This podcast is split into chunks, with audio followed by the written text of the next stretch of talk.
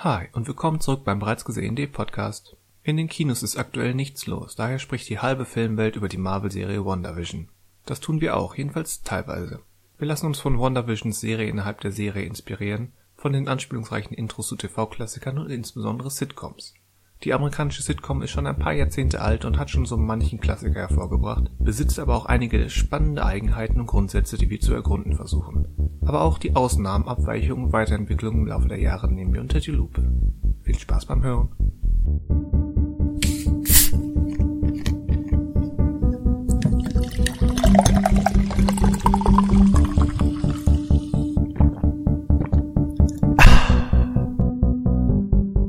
Hallo und willkommen zum bereits gesehenen Podcast. Wir sprechen über Filme und Serien und manchmal Videospiele und irgendwie übers Wetter. Vor zwei Wochen haben wir noch einen Schnee-Podcast gemacht und jetzt könnte ich hier bei offenem Fenster sitzen. Ich weiß nicht, was das soll. Mein Name ist Christian Westus. Hallo zusammen. Ähm, mein Name ist Daniel Schinzig. Ähm, ich freue mich hier zu sein, denn äh, wir wollen Orientierung geben. Hallo, ihr beiden. Ja, und mein Name ist Manuel Schul und ich freue mich auch hier zu sein und freue mich ähm, auf die heutigen Wettervorhersagen. Wettervorhersagen? Genau. Es bleibt für Ostwestfalen sonnig bei milden Temperaturen von 10 bis 18 Grad. Okay. Wir, wir sagen eigentlich kein Wetter vorher, sondern höchstens ähm, Alien-Invasionen, oder? Die sagen wir vorher? Ja, so, oh, in der Woche ist zu erwarten, dass Marsiat, äh, Marsianer mit friedlichen Absichten vorbeischauen könnten, wenn sie, wenn, mit friedlichen mein Gott, die anderen kommen erst die Woche später. Da, da, da äh, ist, wird, wird Jupiter vom Mars äh, gestriffen oder wie auch immer, dass die Leute. Jupiter, sagen. Das, das ist schwierig, wenn Jupiter vom Mars. Hm. Bei, Astro bei, ähm, bei, bei so Astrologen pass passiert sowas schon mal. Aber bei Mastertext wurde ja auch erst behauptet, die kommen in Frieden. Das ist ja der, der große Gag der erst, des ersten Drittels, dass alle, fast alle sich einig sind, ach ja, das ist was Gutes, Schönes wie, wie gesagt, Pierce Brosnan behauptet, eine zivilisierte Spezies kann nur friedlich sein, weil sie so weit entwickelt ist. Er sagt mhm. das mal der armen weißen Taube. Mhm, genau. Mhm. Und ähm, vielleicht, und selbst da, selbst, selbst die Taube wird ja noch als mögliches Missverständnis versucht zu deuten. Ja, stimmt. Das ist wahr. Das dauert, bis die, äh, bis mal eingesehen wird, dass da was äh, nicht richtig ist. Aber guck mal, wir sind schon wieder bei Mars Attacks. Ja. Ähm, dann, ähm, Leute, ich muss, mir liegt was auf dem Herzen. Mir liegt seit einigen Tagen was auf dem Herzen. Das möchte ich direkt einmal, damit muss ich direkt einmal rauskommen. Dann sprich doch frei von der Leber weg. Los. Da, danke sehr. Ähm, ich muss einmal zurückgreifen auf den Podcast von vor zwei oder drei Wochen. Äh, und zwar den äh, unsere Wunschfortsetzungen Podcast. Da ähm, habe ich ähm, als erstes über einen Film gesprochen äh, mit, äh, mit Aliens, mit einer Alien-Invasion, Evolution. Und mhm. da habe ich gesagt, wie sehr ich mir da eine Fortsetzung zugewünscht hätte damals. Aber was ich auch total angeboten hätte, wäre, wenn es dann auch irgendwie so eine Zeichentrickserie wie im Ghostbuster-Stil gewesen wäre oder sowas, ne? Ähm, wie, ja. ein Ham wie ein Hammerschlag bin ich durch Zufall, ähm, weil ich eigentlich nach dem Soundtrack von Evolution gesucht habe, letztens, der, äh, den ich immer ganz cool fand, von John Powell, bin ich darüber gestoßen, dass es hier in Deutschland aber vollkommen unbekannt eine Zeichentrickserie zur Evolution gab. Oh. Ähm, und zwar hieß die im Original ähm, Alien, äh, Alienators Evolution Continues. Alien aber, was? Alienators. Alienators, okay. Mhm. Evolution Continues und äh, ich glaube, hier hieß das Ganze, es gab es gab wohl eine deutsche Ausstrahlung, aber das hat gefühlt, glaube ich, keiner mitbekommen. Äh, hieß sie tatsächlich auch einfach nur Evolution, die Serie. Und es ist genau das, was, was, was ich mir da auch darunter vorgestellt hätte. Nur ähm, ja, durchaus ein bisschen, ein bisschen stilisiertem, stilisierterem Stile, als ich es jetzt so gedacht hatte, aber äh, es sind genau die Charaktere des Films, die ähm, am Anfang wohl noch in, äh, auf, auf ihren ähm, Feuerwehrwagen dann irgendwie äh, die, die Aliens weiter bekämpfen, weil äh, es zu so einer neuen Invasion kommt, aber dann auch später wie es in so Zeichentrickserien ja auch sein muss, voll das krasse Fuhrpark dann haben. Und ähm, die, die krasseste Ausrüstung und sowas alles. Gab, war jetzt nicht so der Dauerbrenner wie Ghostbusters, natürlich nicht, hatte nur 26 Folgen, aber es gab sie und das wollte ich einfach nur noch mal nachreichen, weil mich das selber sehr, ähm, sehr überrascht hat. Also, was hattest du gesagt? Kann man die aktuell irgendwo gucken? Nein. Nein. Also, also ja, ähm, wenn man mit einem vollkommen falschen Seitenverhältnis ähm, leben kann. Denn ähm, äh, in der Originalsprache gibt es ähm, eventuell alle, aber zumindest einige Folgen auf YouTube zu sehen. Äh, aber da kam irgendein Heini auf die glorreiche Idee, das 4 zu 3 Format einfach auf 16 zu 9 zu strecken.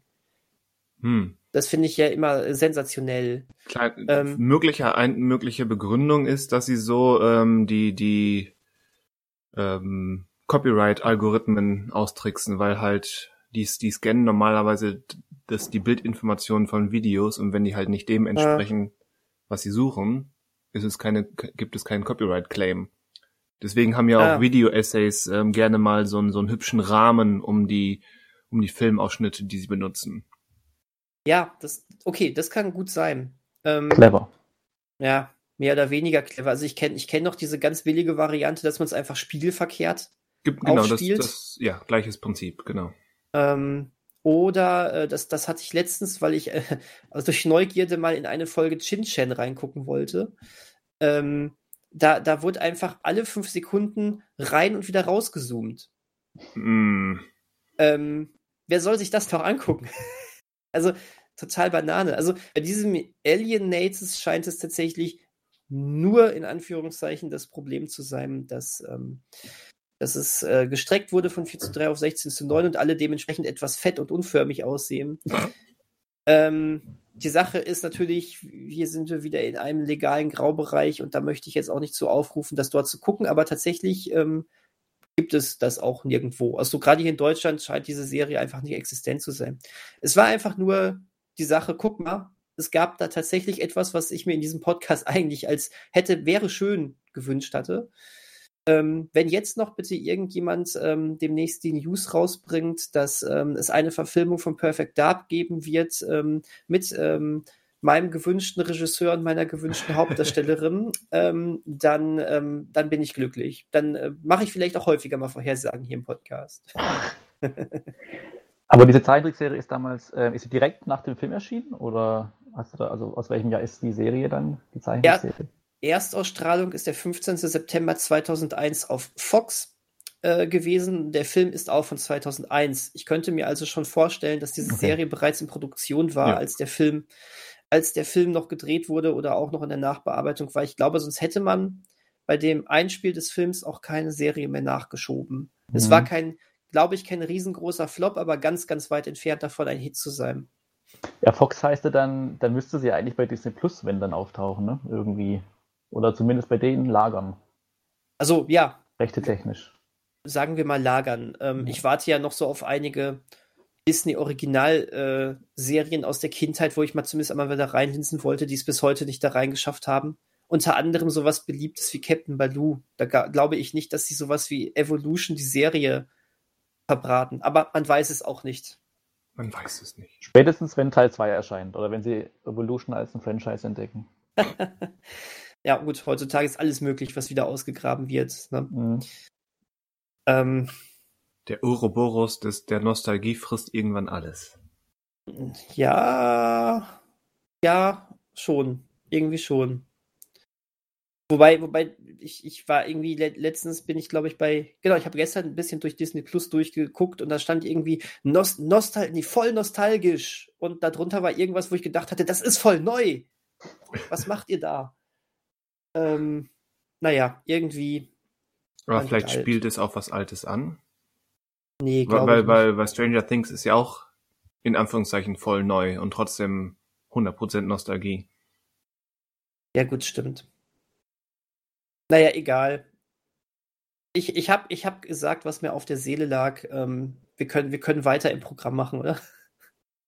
Aber wo du gerade so im Redefluss bist, möchtest du uns vielleicht schildern, mit was du dich so zuletzt beschäftigt hast? Okay, dann mache ich weiter im Programm. Gerne. Ähm, ja, ich habe ich hab einen Film geguckt. Du hast einen Film geguckt. Okay, gut. So, jetzt seid ihr dran. Ah, Ähm, ähm, nee, ich habe ich hab, ich hab einen ähm, Film geguckt, den ich schon kannte und ähm, den ich lange nicht mehr gesehen habe. Und er hat mir wieder einmal sehr gut gefallen. Ähm, und zwar von, von Regisseur Stephen Frears. Kennt ihr den? Ja. mhm. Cool. Ähm, der hat mal einen Film basierend auf einem Roman von Nick Hornby gemacht. Kennt ihr den? About a Boy. Ich meinte, ob ihr Nick Hornby kennt. Achso. Nicole Ihr, ihr Nasen. Ja. Ja. Aber äh, nee, About a Boy war aber nicht von Stephen Frears, mein lieber Christian. Der war von American Pie Regisseur, ähm, dessen Name mir gerade äh, entfallen Der war von ist. dem American Pie Regisseur? Oh Gott. Ja, das Ja, war von sogar, glaube Paul, ich, der Paul Waits, oder ist das der Bruder Ja, von Chris genau. Waits? einer von den beiden, richtig, hat, hat äh, About a Boy gemacht. Na gut. Und zwar auch- Asche auf auch mein Haupt. Auch direkt nach American Pie, glaube ich. Damals mit Hugh Grant. Äh, nee, äh, es ist der noch viel bekanntere. Äh, es ist High Fidelity. Ach so. Ähm, der doch, glaube ich, soweit ich weiß, letztes Jahr noch mal so ein, also der Titel hat letztes Jahr doch noch mal so ein Reboot äh, oder erf erfahren, weil es eine Serie gab, oder? Gab es eine Serie? Es gab eine Serie, ich glaube auch wirklich vom letzten Jahr. Ich glaube, die hatte 2020 als Produktionsjahr. Ähm, die, soweit ich weiß, auch bald auf Disney Plus zu sehen ist, weil sie von Fox produziert wurde. Ist jetzt aber Halbwissen, weiß ich nicht genau. Das ist an mir vorbeigegangen, größtenteils. Wobei, nee, Quatsch, nicht, nicht Fox, es ist ja sowieso Disney. Die Rechte waren sowieso immer bei Disney von High Fidelity.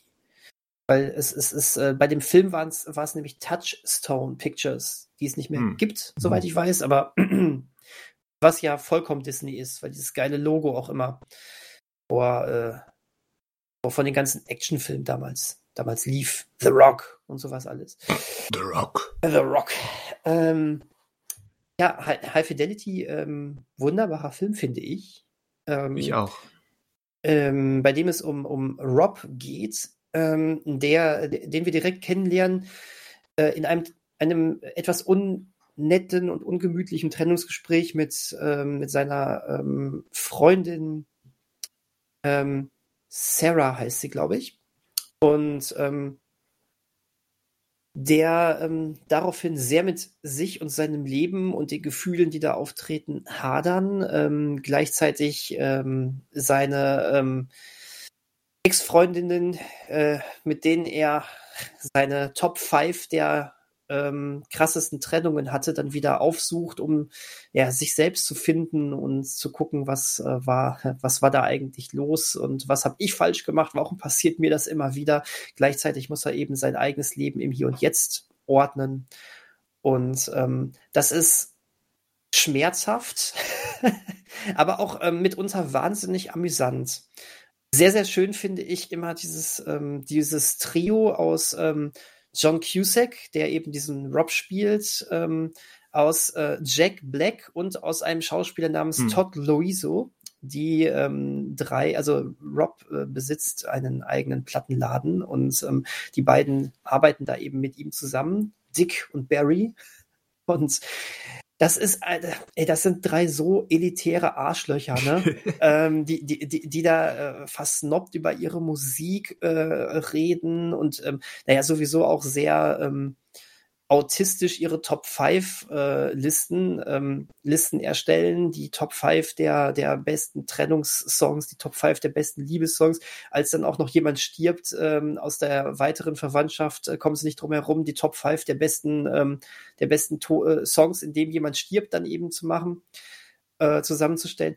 Und äh, Ey, und das ist ein Glücksfall, ob, ob irgendjemand, der da reinkommt, um eine Platte zu kaufen, überhaupt bedient wird oder nicht. Also es ist, äh, wenn, wenn die Nase von demjenigen dem nicht passt, ne, dann schicken sie ihn auch gerne wieder raus. Und dann heißt es, ey, warum seid ihr, warum seid ihr so doof zu dem? Ja, der hat das gar nicht verdient, der Arsch. So in der Art. Das ist, Ja, ähm, man muss auch so einen Standard haben für seinen Laden. Wenn da jeder reinkommen könnte, um was zu kaufen, wo kämen wir denn da hin? so ist es. Also ich finde, wir drei sollten auch mal ähm, ähm, so eine Videothek aufmachen, so ganz retromäßig und ähm, dann auch so immer zu den Leuten sein. Das, Was? ist- das ist gut, eine Business-Idee, die schon erfolgsversprechend ist und dann auch noch elitäres äh, Ja. Vorhaben umzusetzen, Ja, kann genau, nur dieses- funktionieren. genau dieses elitäre Vorhaben ähm, ma macht das wieder wett, dass das eigentlich zum Tode verurteilt ist. Weißt du, dann, dann sind wir nämlich die, die die scheiß Idee hatten und dabei noch Arschlöcher sind. Ich finde das toll. Ähm, weißt, du, dann kommt Das jemand ist ja auch ein rein. Lockmittel, dass man irgendwie weiß, okay, da kommt nicht jeder rein. Deswegen versuchen es viele einfach. Du, du meinst, das ist so, so Total. Mathematiklogik, zwei negative Einflüsse machen was Positives? Ja, das ist zu hoffen. Total. Das, also, das erzählen wir der Bank, die uns einen Kredit dafür gibt. Okay. Total.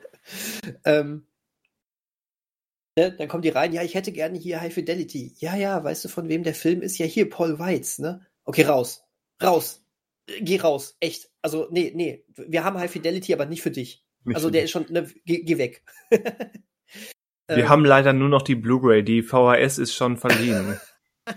Richtig. Du musst ähm, leider mit der Blu-ray Vorlieb nehmen. Ein, ein, ein ähm, toller Film, ähm, sehr, sehr, sehr schöner Kniff ist, ähm, ich habe das Buch auch gelesen vor Ewigkeiten. Ähm, hm. Das ist ja aus der ähm, komplett aus der Ich-Perspektive geschrieben und da es ja auch eben sehr um seine Gefühlswelt und ähm, seine Art geht. Also ähm, ich, ich fand immer cool bei diesem Rob, ich kann seine Gefühle, die er in diesen Momenten hat, total nachvollziehen. Aber der Umgang damit ist natürlich ähm, hervorragend, was er macht. Das ist äh, hervorragend. ist ja so über, äh, mitunter so überhaupt gar nicht selbst reflektiert. Mhm. Ähm, äh, haut sich äh, in, in die in die geilsten Sachen da rein ähm, und äh, wundert sich dann, warum er da immer mehr in die Scheiße gerät. Also al alleine stellvertretend dafür, wo er, ähm, also seine, seine, die, die, die, Sarah, ich nenne die immer Sarah, ich glaube, es ist aber auch wirklich Sarah, seine, seine verflossene, nee, Laura, es ist Laura, sorry. Sarah war eine nee. dieser verflossenen Ex-Freundinnen. Es ist ähm, die aktuelle Freundin, die, um die es da eigentlich geht und die die Krise auslöst, ist, glaube ich, Laura. Gro äh, ja. Ähm, und die, die sucht sich ja, die sucht sich einen neuen, das erfährt er dann irgendwann mal. Übrigens wunderbar gespielt von Tim Robbins, der auf so einer komplett abgehobenen, esoterischen Ebene spielt. Ähm, wunderbar. Und äh, er, er will dann aus ihr aus Laura herauskritzeln, ob die, ob die schon Sex hatten. Und er und, und, und sie, sie sagte eben, nein, wir haben noch nicht miteinander geschlafen. Auf der einen Seite siehst du ihn dann erstmal so nach so einem Schnitt so richtig so, so raustänzen und sagt, sie hatte noch keinen Sex, wie geil. So, jetzt gehe ich erstmal zu der anderen Frau, die ich kennengelernt habe und fix sie jetzt erstmal. So, so, wo du denkst, Alter, wie doof bist du? und und äh, woraufhin dann ja auch später dann noch ein wunderbarer nerviger Dialog zwischen ihm und seinen beiden äh, Ladenmitstreitern entsteht zum Thema, okay, sie hat gesagt, sie hat noch nicht mit, mit ihm geschlafen. Was, was sagt euch das? Was sagt euch das, wenn ich sage, ich habe Tanz der Teufel noch nicht gesehen? Und, ähm, die, äh, und er, er zieht sich an diesem noch hoch, weißt du, so, ah, es, es ist eigentlich ein so kaputter Typ, dieser Rob. Ja, ne? männliche ne? Unsicherheit. Und Absolut. Arroganz. Absolut. Männliche Unsicherheit, männliche Arroganz, ähm, ähm, mit 30er äh, Krise ähm, und äh, also wo soll es weiter hingehen? Äh, ich meine, seine ganzen anderen Träume und sowas, was heißt Träume, sind ganz andere, seinen ganzen Status quo hinterfragt. Er hat plötzlich gar keinen Bock mehr auf seinen eigenen Laden und sowas. Und ähm, also es ist, es ist cool. Auf jeden Fall, es geht ja sehr viel um diese Gefühlswelt von ihm. Das ganze Buch ist in der Ich-Perspektive geschrieben und ich fand den ähm, Kniff eigentlich sehr, sehr cool, dass sie ähm, sich nicht für den ähm, fast unvermeidlichen Weg ähm, entschieden haben, einfach einen Off-Kommentar reinzupacken, sondern ähm, ähm, stattdessen durchbricht ähm, John Cusack als Rob immer wieder die vierte Wand und spricht äh, in bester Deadpool-Manier äh, direkt in, mit dem Du meinst in bester Fleabag-Manier? In bester Fleabag-Manier oder um der, der Film, bei dem Film ist es doch wahrscheinlich eher, ähm, ach, gibt's doch diesen ähm, John Hughes-Film, in dem das doch auch auch ist, oder? Bei, ähm, bei Ferris macht blau Fer passiert ja, das, ja, ja. Ja, genau. Ich könnte mir eher vorstellen, dass es ähm, schon darauf eine Verne dahin eher eine Verneigung ist. Ähm, was nun Scorsese hat das auch schon mehrfach versucht. Ja. Also Oder gemacht. was auch nicht immer nur versucht. Was auch immer nun Pate stand, es passt hier wunderbar, finde ich. Ähm, also kann man sich angucken, den Film. Kann man sich angucken. Ein letztes Wort sei dazu gesagt, man muss damit allerdings auch mit der Art von Rob klarkommen. Ähm, meine Freundin hat ihn zum ersten Mal gesehen und fand den Film schrecklich, weil, weil sie null Bezug zu Rob haben konnte. Sie meinte, der geht mir auf die Nerven. Ähm, kann ich nicht nachvollziehen, aber verstehen. und ähm, ja, deswegen, also ich aus meiner Sicht totaler Film. Es lohnt sich übrigens auch sehr, das Buch mal zu lesen, was hm. übrigens in England spielt und nicht in Amerika. Das hat der Film da hat der Film einen kleinen Settingwechsel gemacht. Statt London, ich glaube tatsächlich auch New York. Oha. Oha. Ne, passt ja alles. So, nee, das war mein, mein, meine Sichtung. Wie sieht's bei euch aus? Ja, ich habe, glaube ich, den passenden Film für, für deine Freundin gesehen. nämlich den neuen Netflix-Film I Care a Lot mit Rosamund. Pike. Wow, du bist schnell. Der kam äh, gestern erst, oder? Ja, habe wow. ich gestern gesehen. Nice. Also äh, der, nice. Der, der, der, interessiert mich auch mit Rosamund Pike. Ja, da, da wird aber, also für euch dauert es noch ein paar Stunden, aber für unsere Zuhörer wird dann schon längst eine Kritik da sein. Ah, Ähm, deswegen fasse ich mich kurz und sag, dass das auch, ähm, ich würde fast sagen, noch ein viel schwierigerer Fall ist, wenn man eben einen Zugang und auch sowas wie Sympathie zu seinen Hauptfiguren in Filmen haben möchte. Mhm. Das könnte hier sehr, sehr schwierig werden. okay. Weil hier, weil, ja, Rosamund Pikes äh, Rolle ist eben unrettbar, unmenschlich und hassenswürdig eigentlich. Ja, sie ist so eine Betrügerin, ne? Um es mal ganz oberflächlich zu sagen. Um es mal ganz oberflächlich zu sagen, ist sie das, genau. Hm, okay. Ja. Aber wie gesagt, da das ein bisschen langweilig ist, wenn wenn es da doch wahrscheinlich ähm, zum jetzigen Zeitpunkt in der Zeitlinie der Zuhörer ähm, so ein paar hundert Worte zu, zu lesen gibt, ähm, erwähne ich noch kurz, ähm, dass ich dass ich auch einen Film namens Drug War gesehen habe vom Hongkong-Regisseur Johnny To. Ja, Sagt ihr euch was? nein. Schon mal gehört von, ja, aber ich habe noch nicht gesehen. Der hat äh, mittlerweile auch im, im sogenannten Westen, was auch immer das ist, ähm, einen durchaus guten Ruf als Genre-Regisseur. Und dieser Drug War ist aktuell bei, ich glaube, Prime, ja, Prime Video. Es ist im Prinzip das, was der Titel sagt. Polizisten ähm, spüren so, so Drogenschmuggler auf, also arme Leute, denen von den höheren Tieren in, im Drogenhandel da Drogen untergejubelt wird, damit die das über diverse Grenzen schleppen. Zumeist in ihrem Körper. Und dann versucht eben der Hauptermittler mit seinem Team so die, die Verantwortlichen und die höheren Tiere des Drogengeschäfts aufzuspüren. Sie geraten da an einen Mittelsmann, der vor der Wahl steht, entweder er wird wegen seiner Drogendelikte zum Tode verurteilt oder er hilft dem Polizisten, also hilft er dem Polizisten und dann versuchen sie eben zu ermitteln. Das Ganze entwickelt sich so ein bisschen wie, wie sagt man im Englischen, ein Procedural, also die Prozedur oder das Prozedere dieser Ermittlung, die geht auch relativ lange, relativ geradlinig und auch überwiegend erfolgreich. Und dann, gerade als man denkt, hm, das ist zwar, es hat so, so Anleihen von Zero Dark Thirty, von diesem sehr methodischen, geradlinigen, so funktioniert das, so greift ein Zahnrad ins nächste mäßigen, das ist Polizeiarbeit mäßig. Aber irgendwann spürt man, Moment, irgendwie ist das zu sauber, zu sehr, zu sehr positiv für die Polizei. Noch dazu umweht ja gerade, gerade ähm, China immer mal wieder diese Vorurteile, die häufig ähm, wahrscheinlich nicht aus der Luft gegriffen sind, ähm, über die Autorität der, der politischen Führungsetage. Und dann, wenn man dann so einen sehr positiven Polizeifilm vorgesetzt bekommt, denkt man sich, hm, wie, wie muss ich das jetzt lesen? Und dann macht dieser Film, ich will gar nicht zu sehr ins Detail gehen, aber ähm, sagen wir mal so, zum letzten Drittel hin ähm, verschiebt sich dann so ein bisschen was und dann erkennt man plötzlich, worauf dieser Film eigentlich abgezielt hat. Und das ist nicht elegant, aber es ist unterhaltsam und ja schon so, hm, ja nicht kurios, aber ne, nehmen wir einfach mal kurios als beschreibendes Wort. So kurios, ähm, dass es schon ja echt gelungen und sehenswert ist. Gerade weil es eben so ein Kontrast zum sehr, ja, geradlinig methodischen, humorlosen Vorlauf ist. Hat mir ganz gut gefallen. Eine Empfehlung, na gut. Das klang überrascht. Oh, das war ja eine Empfehlung. Den haben wir auf den Punkt gebracht. Okay. Für die Kapitelmarke. Mark. ja, stimmt, die sollten, wir- die sollten wir mal setzen, so im Zwei-Minuten-Takt am besten. Hier wurde Quatsch geredet. Da wurde Quatsch geredet. Eine Empfehlung. Jetzt geht's weiter mit Quatsch geredet. Äh, was, was, okay. Ma- Manuel, hast du denn eine Empfehlung für uns? Ich denke, also ich kann kurz mal, äh, um einen Kreis weiterzuführen. Und zwar habe ich tatsächlich letzten Sonntag auch noch angefangen mit ähm, die Legende von Ang, also der Serie. Ich, ich, dach, Ähm. ich dachte gerade schon, ich habe angefangen mit dem geilen Film von M. Night Shyamalan. Also okay, gut, äh, dann, dann ist ja alles gut. Und ich Ähm, habe mich noch ich- zurückgehalten und, und habe nicht von, von Legende von Korra Staffel 3 gesprochen, die ich auch gesehen habe.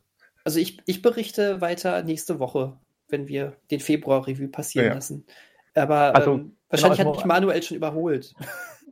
Ich, ich muss ja noch kurz zu Ende erzählen. Also ich hatte, weil ich fand die Idee mit einer Folge am Tag bei 20 Minuten ist ja eine gute Idee. Hm. Hab dann am ersten Tag, ich glaube, gleich zwei oder drei Folgen. Ja, siehst du, Mindestens- so, sofort mit dieser zwei. Idee gebrochen. Mindestens zwei, glaube ich, gesehen. Ich, glaub, ich bin mir nicht ganz sicher, vielleicht waren es auch drei. Und ähm, aber seither keine mehr. Also ich bin noch nicht so Ah. ganz im Flow drin. Hm? Ähm, Du bist noch nicht wie Wasser oder wie Luft. genau, das wollte ich nur erwähnt haben, äh, dass quasi, dass diese, genau, ich habe auch gerade überlegt, wie ich es am besten nennen kann, aber ähm, ja. Was ich eigentlich vorstellen wollte oder noch erwähnen wollte, ist, ähm, kennt ihr den Film Creep? Nicht den mit Franka, äh, Franka, mit Franka Franka. Potente, unserer englischsprachigen Deutschen, äh, sondern der mit äh, Marc Duplat in der Hauptrolle. Film? Der, nee, nee Ich Marc, du.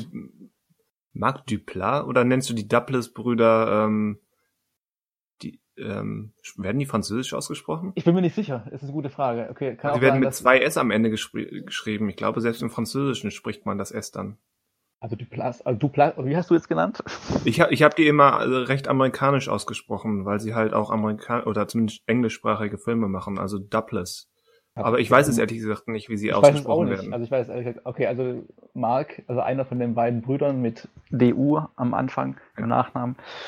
Ähm, und der Film nennt sich Creep, also C-R-E-E-P, ist aus dem Jahr 2004 und äh, 2014 und ähm, ist, eine, ist ein Found-Footage-Film und ähm, war, glaube ich, also ich, der ist so ein bisschen, glaube ich, so unterschwellig populär, weil es ja auch für Marc Duplass, Pla, ähm, der ist, glaube ich, also ich, komischerweise, sein Gesicht sagt mir was und ich, ich kenne auch seinen Namen, aber mir fällt jetzt überhaupt gar kein Film mit ihm ein, weil er ist ja, glaube ich, mehr so der Comedy-Guy gewesen, so davor. Ja, die kommen Aber- eigentlich aus dieser, aus dieser ähm, extremen Indie-Szene und auch Mumblecore. So diese mit Freunden zusammen, mit eigenem Geld gedrehten Leute sprechen über Beziehungen, Filme. Aber er, hat, er ist halt wirklich populär geworden, auch mit seinem Bruder in den letzten Jahren und haben sich gewandelt. Also ich glaube, mit Genau, das be ja. beste Beispiel ist, ähm, oder zumindest der, best, der Film, der mir am besten gefallen hat, ist Blue Jay mit Sarah Paulson. Von dem habe ich auch schon gehört, genau. Ähm, ja, aber bleiben wir kurz noch bei Creep, bevor wir ganz abdriften und Ja. in die Karriere von ihm eintauchen. Äh, Creep, der, darin spielt er einen Mann, der ähm, jemanden beauftragt, dass er für 1000 Dollar am Tag ihn einfach filmen soll und ähm, dann wieder gehen kann. Und dann verfolgen wir halt oder beginnen wir mit diesem Hobbyfilmer, der halt zu dem Haus fährt und sich freut auf die 1000 Dollar und sich halt fragt, ähm, was er denn wohl machen muss, dass er halt für einfach Filmen da 1000 Dollar bekommt und trifft dann auf Marc Duplass Rolle, Joseph, der ihm halt dann sagt, dass ähm, er einen Gehirntumor hat und bald sterben wird und deswegen einfach einen Tag begleitet werden will von ihm, damit sein noch ungeborener Sohn quasi ein Video über seinen Vater hat. Und ähm, wie der Titel ja schon so ein bisschen andeutet, ähm, ist das vielleicht nicht die ganze Wahrheit oder ist ähm, trotz allem eher ein sehr eigener, komischer Typ. Und dieser Tag entwickelt sich oder hat komische Momente und entwickelt sich dann auch relativ ähm, anders, wie man das vielleicht sich vorstellt. Aber ähm, da will ich vielleicht gar nicht so viel verraten. Ähm, es ist wie gesagt komplett Found Footage, also wir sehen die ganze Zeit, filmt halt halbwegs plausibel dieser Hobbyfilmer namens Aaron mit. Und ähm, wir kriegen halt so mit, was da passiert. Und irgendwann, ja, endet eben dieser Tag. Und ähm, die Frage ist, was dann passiert. Und das lasse ich jetzt mal offen. Ähm, es ist vielleicht ein Spoiler, dass es einen zweiten Teil gibt. 2. Aber ähm, lasse ich mal so stehen. Ich hatte eigentlich, also ich habe relativ viel von dem Film schon vorher oder von den beiden Filmen vorher gehört. Die wurden immer wieder so als Geheimtipps genannt und war dann vielleicht so ein bisschen zu erwartungsvoll, weil ähm, generell mag ich solche Found-Footage-Horror-Sachen eigentlich ganz gerne. Also ich kann denen immer irgendwas abgewinnen. Mhm. Und der war jetzt auch nicht komplett schlecht. Aber ähm, ja, also es, der war jetzt nicht langweilig, der Film. Er geht auch nur knappe 80 Minuten. Aber so richtig umgehauen hat er mich jetzt auch nicht. Okay. Ähm, also die gibt's beide auf Netflix, also muss da jetzt nicht groß Geld dafür ausgeben, außer halt für Netflix-Abo, wenn man keins hat. Ähm, kann man sich mal anschauen, aber vielleicht können andere dem mehr abgewinnen, aber ich war so ein bisschen, also der ist okay, aber ich hatte, glaube ich, mir irgendwie so ein bisschen mehr erhofft, weil dann doch relativ schnell irgendwie ersichtlich wird, wie so der Hase läuft und ähm, ja, vielleicht so manche Entwicklungen dann konsequenter sind, als man vielleicht denkt. Aber ja, im Grunde so die, ist so ein bisschen Ideenarmut, dann herrscht so ein bisschen vor, hat man das Gefühl. Also da wäre vielleicht was anderes noch denkbar gewesen und ähm, ja, deswegen nur so eine mittelmäßige Weiterempfehlung, die man sich mal anschauen kann, aber muss. Mittelmäßige Weiterempfehlung. Und, äh, das, das, ist eine mittelmäßige Weiterentwicklung. Und hier den Marker rein. Aber, aber ist, es, ist es eine mittelmäßige Weiterempfehlung für einen guten Film oder ist es eine gute Weiterempfehlung ja, für einen mittelmäßigen Film? Hm. Das ist jedem selbst überlassen. Und das Gleiche gilt eigentlich auch für. Man, man wird sich wahrscheinlich den zweiten Teil dann anschauen, weil der auch nicht länger geht, der geht auch nur 80 Minuten und man dann doch irgendwie noch vielleicht interessiert daran ist, was, wie sich das so entwickelt oder sowas, irgendwelche Dinge. Aber für den gilt es ähnlich, dass der ähm, nicht wirklich langweilig ist, aber man dann doch mehr noch, also zumindest ich, mir irgendwie mehr Ideen oder mehr noch irgendwas erwartet hätte aus dem Ganzen. Und ähm, ja, deswegen zwei mittelmäßige Empfehlungen. Äh, wer was richtig Gutes sehen oder was Gutes sehen möchte im Horrorbereich, das ist auch schon im Forum gerade populär, geht dann halt zu Prime Video und schaut sich diesen Relic an, mhm. das Vermächtnis, in dem äh, eine Mutter mit ihrer Tochter zur Großmutter gehen, die sich äh, myster äh, nicht mysteriös, die sich komisch benimmt und im Laufe des Films immer komischer. Und ähm, da wird man sich auch nicht zu Tode gruseln, aber gerade so das letzte Drittel ist, was so Inszenierung und Räumlichkeiten und Räume und Wahrnehmung betrifft und generell sehr, sehr spannend, sehr, sehr anders. Ähm, und ähm, ja, viel mehr muss man dazu jetzt auch nicht sagen. Deswegen, bevor man sich Relic anschaut, kann man sich auch den anschauen. Und ähm, ja, das sind da zwei, also oder drei Horror-Tipps in, im Horror Repertory, wie so Repertory. genau.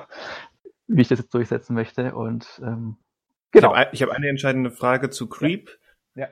Spielen Sie das Radiohead-Lied? Gut, steht jetzt nicht im Zusammenhang, aber ähm, kann man sich vielleicht, also das ist dann eher eine Empfehlung als. Äh, Nein, also das war eine Frage, ob sie das in dem Film spielen, so, nee, aber vermutlich nicht, nee. weil es zu teuer ist. Nee, überhaupt nicht. Ich, ich überlege gerade überhaupt, ob mal Musik eine Rolle spielt oder ob sie Musik hören.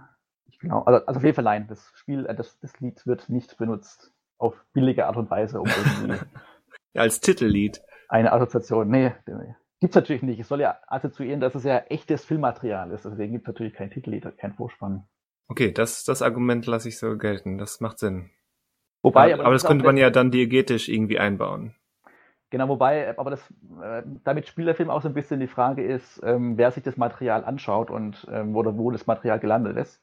Ähm, aber damit spielt der Film auch. Das ist vielleicht ganz interessant, aber das ist so ein, so ein Minimalding nur. Aber ähm, ja, genau. Könnt ihr mal reinschauen, wenn ihr wollt in einen der drei Filme, die ich jetzt genannt habe, sogar. Und, und, und den Avatar. Genau, und eine Serie noch, stimmt, ja. Da muss, da sollte sowieso jeder reinschauen. Und Zumindest die ersten drei Folgen. ja, danach, danach wird es schlagartig schlechter, ne? Ja, das, das stimmt, hast recht. Das war ja. ein Scherz. Ironie, das, bevor das irgendjemand ernst nimmt. Nein, die Serie wird immer besser. Sobald sie den Südpol verlassen, ist die Serie gelaufen, ne? So sieht's aus. Wer weiß, äh, weiß, das hätte so eine schöne Sitcom werden können da auf, auf dem Südpol. Ne? Aber, wow. aber nein. Elegant, Daniel. Möchtest du das zu Ende führen? Was? Ich weiß gar nicht, was ich gemacht habe. Ich sag nur, es hätte ja eine schöne Sitcom da direkt in diesem kleinen Wasserbändiger Dorf werden können. Oder Wasservolk, ist ja nur ein Wie, wie würde das dann aussehen? Mit vielen nassen Gags. Man, die Kritik spricht schon davon, dass, ähm, dass das eine sehr spritzige Serie ist. Und es gibt ähm, immer einen, einen Cold Opener natürlich. ja. Temperaturen. Ja, es ist nur, nur ich habe gehört, trockener Humor liegt der Serie nicht so. Auch wenn ich damit jetzt den Übergang zerstöre, aber ich muss ja sagen, ich habe am Anfang der Folgen direkt irgendwie aber erkannt, okay, diese Szenen oder diese Ereignisse gibt es ja auch im Film von M. Night Shyamalan. Also zumindest mhm. da hätte er sich ja da wird sich dran gehalten, die ersten paar Minuten. Ja, das, das Witzige an einem Shyamalan-Film ist ja, der hat die ersten zwei und die letzten zweieinhalb Folgen relativ, wirklich relativ nah ja, übertragen. Mhm. Alles dazwischen annähernd gar nicht. Und, und äh, Aang hatte so überhaupt gar keinen Spaß am Leben, oder? Das ist halt schon, dann, dann geht's um die Details, genau. Ähm, das ist, das ist selbst das, was er direkt nachgestellt hat, da ist schon der, der Shyamalanische Einfluss, ähm, der so ein paar grundlegende Dinge verändert und meistens zum Schlechteren verändert. Weil es, es geht ja verdammte Scheiße nochmal darum, dass Argen ähm, eben diese Bürde hat, aber auch noch ein Kind ist. Und das ist doch so cool, dass er so viel Spaß noch an allem hat. Und Wobei er den Spaß ja auch dazu benutzt, um eben nicht an diese Bürde zu denken. ja, genau, richtig. Richtig. Und ich meine, ich habe auch nur von dem, ich habe von dem Film nur 10 Minuten, 15 Minuten mal gesehen. Das war mir dann schon, selbst in dem Bereich, wo er noch recht nah an der Serie war, war mir das zu sehr, ähm, ich, ich hake eine Liste ab mäßig. Das war so komplett ähm, lieblos und das wollte ich nicht. Da habe ich immer gedacht, nee, ich möchte die Serie irgendwann nochmal richtig gucken. Und das mache du ich ja gerade und ja, und da, ich fühle mich jetzt auch gerade, nee, ich es fühlt sich nicht nach einer falschen Entscheidung an, jetzt gerade. Gestern Abend noch drei Folgen geguckt. Siehst du auch, auch drei Folgen. Der Wahnsinn. Der Wahnsinn. Aber ähm, So eine gute Stunde Avatar. ja, äh, so, genau, bisschen, bisschen mehr als eine Stunde. Ähm, das ist schon, es ist schon eine tolle Serie. Ich glaube auch, ähm, ich bin jetzt noch in Staffel 1. Ich glaube, ich mache mit Korra auch direkt weiter, wenn, wenn ich mit Avatar durch bin. Ähm, genau. Aber man kennt ja so 20-minütige Folgen, kennt man ja sonst nur von, weiß nicht, Sitcoms zum Beispiel. Ah, der, Ja, ey, der, der Ball fliegt hin und her. Der Ball fliegt hin und her.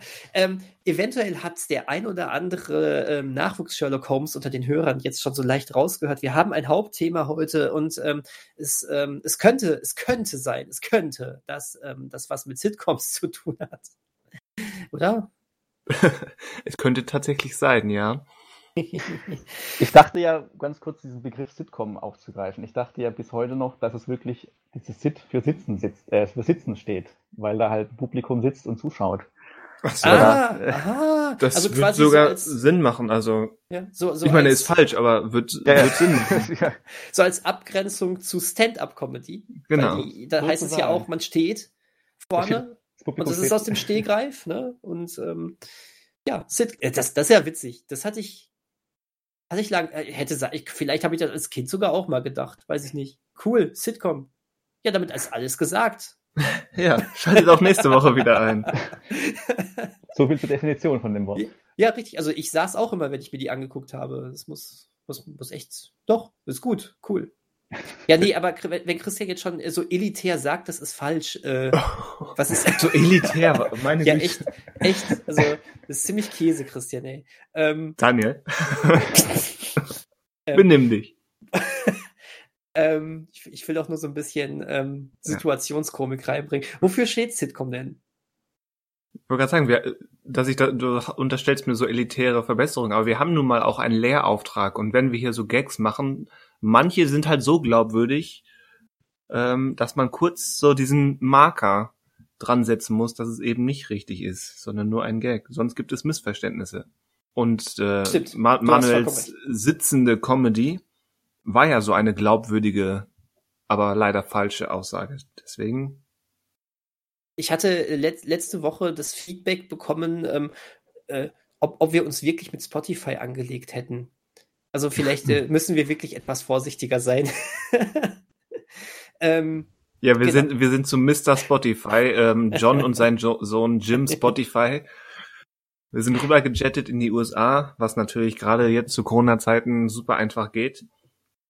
Und haben die verprügelt, ja. ja, aber ähm, wir, ähm, wir wirken aber offensichtlich seriös genug, dass man uns so einen Quatsch abnimmt. Und das finde ich irgendwie schon wieder cool. Aber deswegen. Du sagst äh, seriös. Vielleicht wirken wir auch wahnsinnig äh, genug. Das eine muss das andere nicht ausschließen. Ge können Seriosität und Wahnsinn Hand in Hand gehen? Ja, doch. Doch, finde ich schon. Seriöser Wahnsinn? Hm. Ja, oder wahnsinnige Seriosität. Das, da, so rum, okay. Andersrum habe ich Schwierigkeiten, das, das in Einklang zu bringen. Ich würde Ja. sagen, Thomas, Thomas Gottschalk war doch ein seriöser, aber wahnsinniger Wetten-Gastmoderator, oder? Der war nie seriös. Der hat die Hälfte seines Publikums immer betatscht. Ja. Äh, ja, und futterte Gummibärchen. Ja, weil er so umsonst kriegt. Dann war Ja, gut. Markus Lanz war gewollt seriös, aber war, aber es war eigentlich Wahnsinnig langweilig. Dann, dann, dann, also Lanz sollte dann lieber Lanz machen. Also da, das, das ist Will, okay. will hier also, keiner die Lanze für Markus Lanz brechen?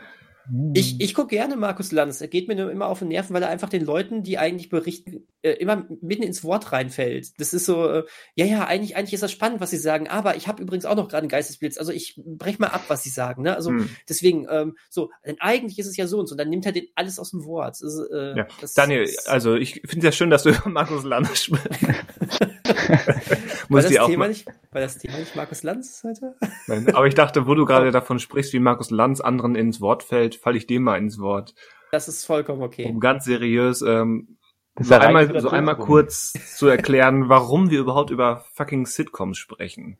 Sollten wir nicht erst erstmal kurz auflösen, was Sitcoms jetzt eigentlich heißt, dass niemand bei der, bei der sitzenden Comic äh, Comedy so. bleibt? Ja gut, dann, dann tu es.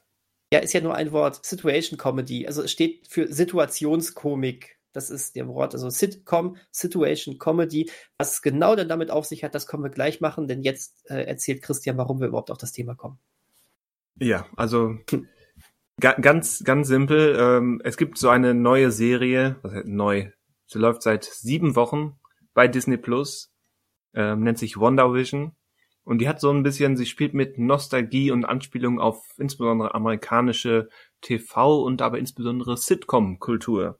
So, die WandaVision-Serie innerhalb der Serie greift so ein paar Stereotypen und klassische Motive ja, von amerikanischer TV-Kultur auf und sorgt dafür, dass man so ein bisschen nostalgisch oder auch, ich habe schon wieder das, den Begriff für Nostalgie äh, aus einer Zeit, in der man nicht dabei war.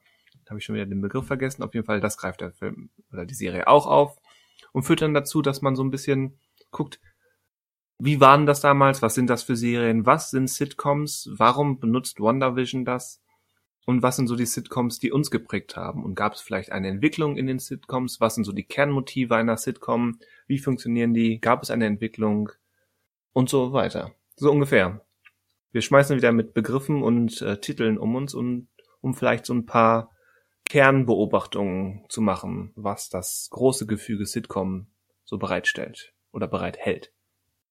So sieht das aus. Und werden mit Sicherheit auch von eigenen Erfahrungen berichten, weil ich ähm, weiß nicht, wie es euch geht, aber ähm, ich habe schon recht viele Sitcoms ähm, in meiner Kindheit auch, auch gesehen. Sei es bei meiner Schwester, als sie die geguckt hat, oder weil die auch irgendwie immer so im Vorabendprogramm laufen. Also man hat, glaube ich, zumindest so ab, der, ab den 80ern können wir, glaube ich, auch viel eigene Erfahrungen damit reinbringen, oder? Aber Also- wirklich nur amerikanische Sitcoms. Habt, ihr jemals eine deutsche Sitcom geschaut, bewusst? Ja, Oder fällt euch, also fällt euch eine ein? Ja. Zum, also ja, okay, zum Beispiel. Also je nachdem, wie man das definiert, aber ja, so das Amt oder die Camper habe ich so eine Handvoll Folgen gesehen. Ähm, ich ich würde sogar in, in den 70ern gab es ähm, ein Herz und eine Seele. Da habe ich nicht äh, zu viel von Gut, stimmt, geguckt. das stimmt, aber ja, da, okay, ja. da gibt es so ein paar äh, Folgen, ähm, die auch regelmäßig an Weihnachten und Silvestern heute noch gezeigt werden auf WDR und sowas. Und das, ähm, das ist, glaube ich, richtig Kult. Mir sagt das was, aber ich glaube, davon habe ich gefühlt nichts gesehen. Mit Heinz Schubert und Elisabeth Wiedemann. Ähm, ja, also, ne, ich bin da auch überhaupt kein Profi, aber deswegen, es, es gibt sie, die deutsche Sitcom. Die Meta deutsche Sitcom war ja hier ähm, Schillerstraße, wo dann die quasi auf der Bühne gespielt haben mit Publikum und parallel jeder Schauspieler, Schauspielerin in sein Ohr Anweisungen bekommen hat, was sie jetzt machen sollen oder was sie jetzt für eine Aufgabe haben als nächstes und dann improvisiert quasi haben. Also es war dann weniger, war halt mehr Impro-Sitcom, wenn es sowas gibt. Ja, aber das ist, äh, ist ähm, ein gutes Beispiel. Das hätte ich jetzt gerade gar nicht mehr auf dem Schirm gehabt, weil es ja ähm, sehr genau das Studiumpublikum und den ähm, Moderator offenbart. Mhm. Aber du hast recht, von der eigentlichen Handlung her und ähm, von dem Setting und so weiter hatte, äh, war, da, war das Sitcom. Und du hattest da ja auch viele der deutschen Comedy, aus der deutschen Comedy-Riege drin. Ich glaube, ich habe da nie groß was von gesehen, aber der, der scheiß Jingle, ähm, also die Musik ist mir immer noch im Kopf. Die habe ich jetzt gerade gar nicht mehr im Kopf. Aber Leben können- in der Schillerstraße. Stimmt. Ah, okay, stimmt. Scheiße. Stimmt. Boah, es ist, wann war das? Äh, das ist auch, auch schon Hm, Mitte der 2000 oder sowas? Ich wollte Ja. gerade sagen, es war definitiv in diesem Jahrtausend. hun- 150 Folgen.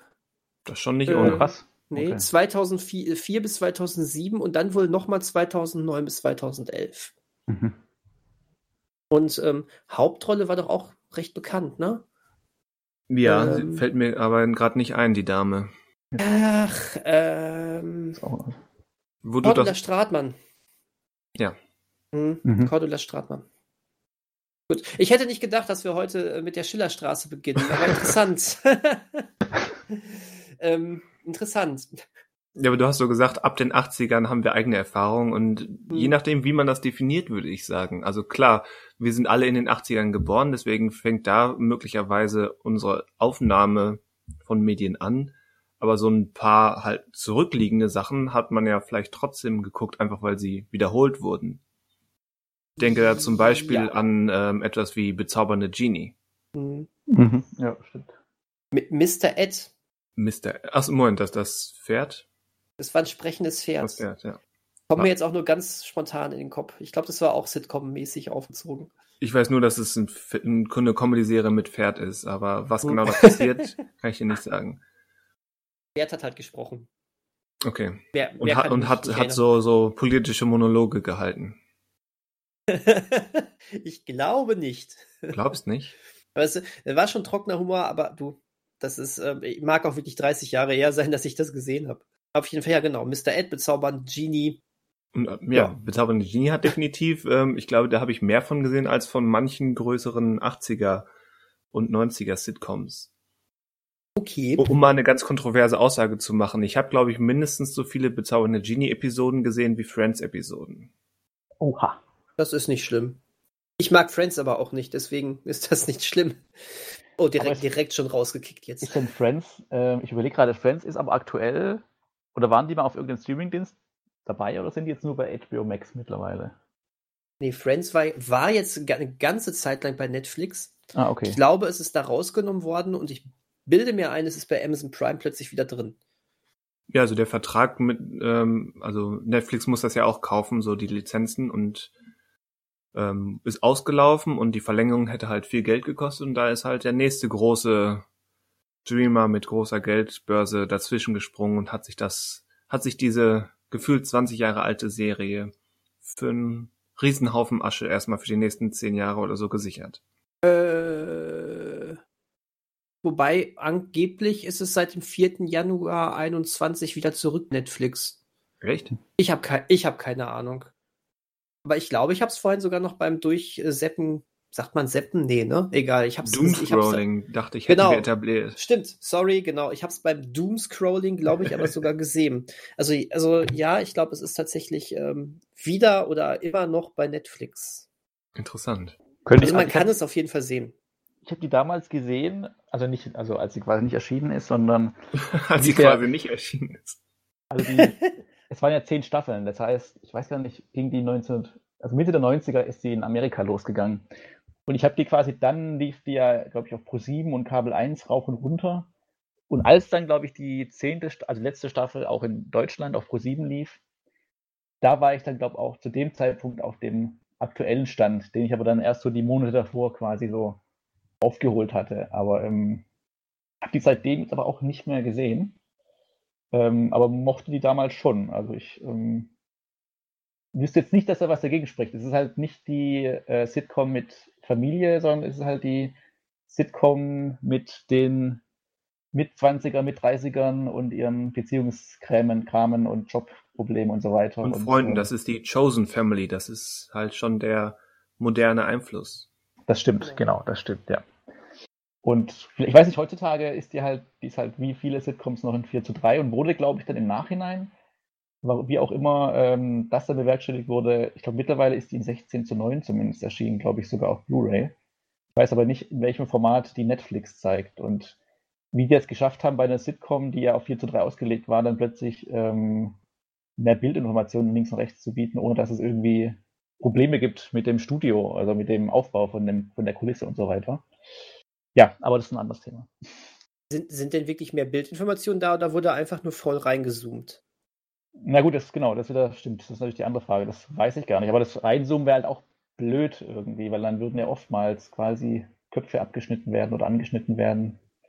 Ähm, Ja, aber das wird, das wird trotzdem gerne gemacht. Das ist immer das Problem. Also bei- ja, das stimmt. Ja, ja. Aber ich also Also weiß bei- nicht, wie es in, dem Fall ist, weiß ich Bei nicht. Netflix, äh, ich, ich äh, habe gerade mal draufgeklickt, äh, ist die auf jeden Fall die erste Folge der zehnten Staffel im 16 zu 9 Format. Okay. Wobei jetzt, wobei, na gut, die zehnte Staffel wird auch noch in Original 4 zu 3 gewesen sein, würde ich jetzt mal behaupten. Aber ich weiß es nicht. Also, okay. Bin mir jetzt nicht 100% sicher. Äh, ich, denk, ich denke auch, aber die erste Staffel der ersten, die erste Folge der ersten Staffel ist auch im 16 zu 9 Format. Ah, okay. Und es sieht, okay. für, es sieht für mich reingezoomt aus. Okay, okay. Aber ähm, wer zu sagen, weiß ich nicht. Ja, soll es nicht davon abhalten, da mal reinzuschauen, aber ich finde, man, also ich würde, ich habe es jetzt halt noch nicht gesehen seit wahrscheinlich 10, 15 Jahren. Ob die jetzt heute noch funktioniert, ist eine andere Frage, aber ich glaube, dass da schon in den Medien zumindest, als die Serie jetzt bei Streamingdiensten war, immer wieder gesagt wurde, dass junge Menschen gerade Friends neu entdecken und sowas. Und ähm, ja, anscheinend. Ich, ich, ich habe tatsächlich gehört, dass allerdings ähm, dass das Weltbild ähm, sehr, sehr, dieser Serie sehr schlecht gealtert ist. Ähm, es gibt das wohl, kann gut sein, ja. Es gibt wohl sehr viele ähm, homophobe Sprüche in dieser Serie. Ja, das ist, glaube ich, so das Hauptargument, was ich gehört hatte. Dass da, es ist sehr unzeitgemäß, es ist schlecht gealtert. Da würde ich jetzt fast, auch, auch wenn es gefühlt eine Stunde zu früher kommt als, als gedacht, aber ähm, da kann man direkt ja ein, reingrätschen und sowas Grundsätzliches feststellen oder vielleicht auch widerlegen, dass die meisten Sitcoms tendenziell eher ein, ein konservatives und, und zurückgewandtes Weltbild haben, welches dann eben bei fortschreitender Zeit in der, in unserer Welt, also in der Außenwelt, dass, dass das eben schnell, ja, rückständig wird. Also daher, mhm. wenn man sich überlegt, wie das Ganze anfing, Sitcom fing hat quasi die Idee aus dem Radio übernommen, eben mit, mit Sketch-Comedy und, und Wortspiel-Comedy und so weiter. 20er Jahre gab es, glaube ich, in Amerika viele Radioshows, die diesen Sitcom, diese Sitcom-Dramaturgie vorweggenommen haben. Genau. Hm. Und ähm, in den 40ern war dann ähm, eine Serie namens Mary Kay und Johnny die erste TV-Sitcom dieser Art, die im Network-Fernsehen ausgestrahlt wurde. Populär wurde das Ganze aber, zumindest sagt mir das meine Internetrecherche, äh, durch I Love Lucy mit Lucille Ball. Mhm. Haben wir vor zwei, drei Wochen drüber gesprochen, weil äh, Aaron Sorkin ja einen Biopic über Lucille Ball drehen möchte. Mhm. Stimmt. Aber so, da, so ein Kernmotiv zumindest der ersten, sagen wir mal, 40 bis 50 Jahre der, der Sitcom-Kultur, ähm, war ja darin, oder bestand ja darin, dass es ein sehr begrenztes Figuren- und ähm, Schauplatzarsenal gab und dass das äh, Entwicklungspotenzial der Figuren beschränkt war.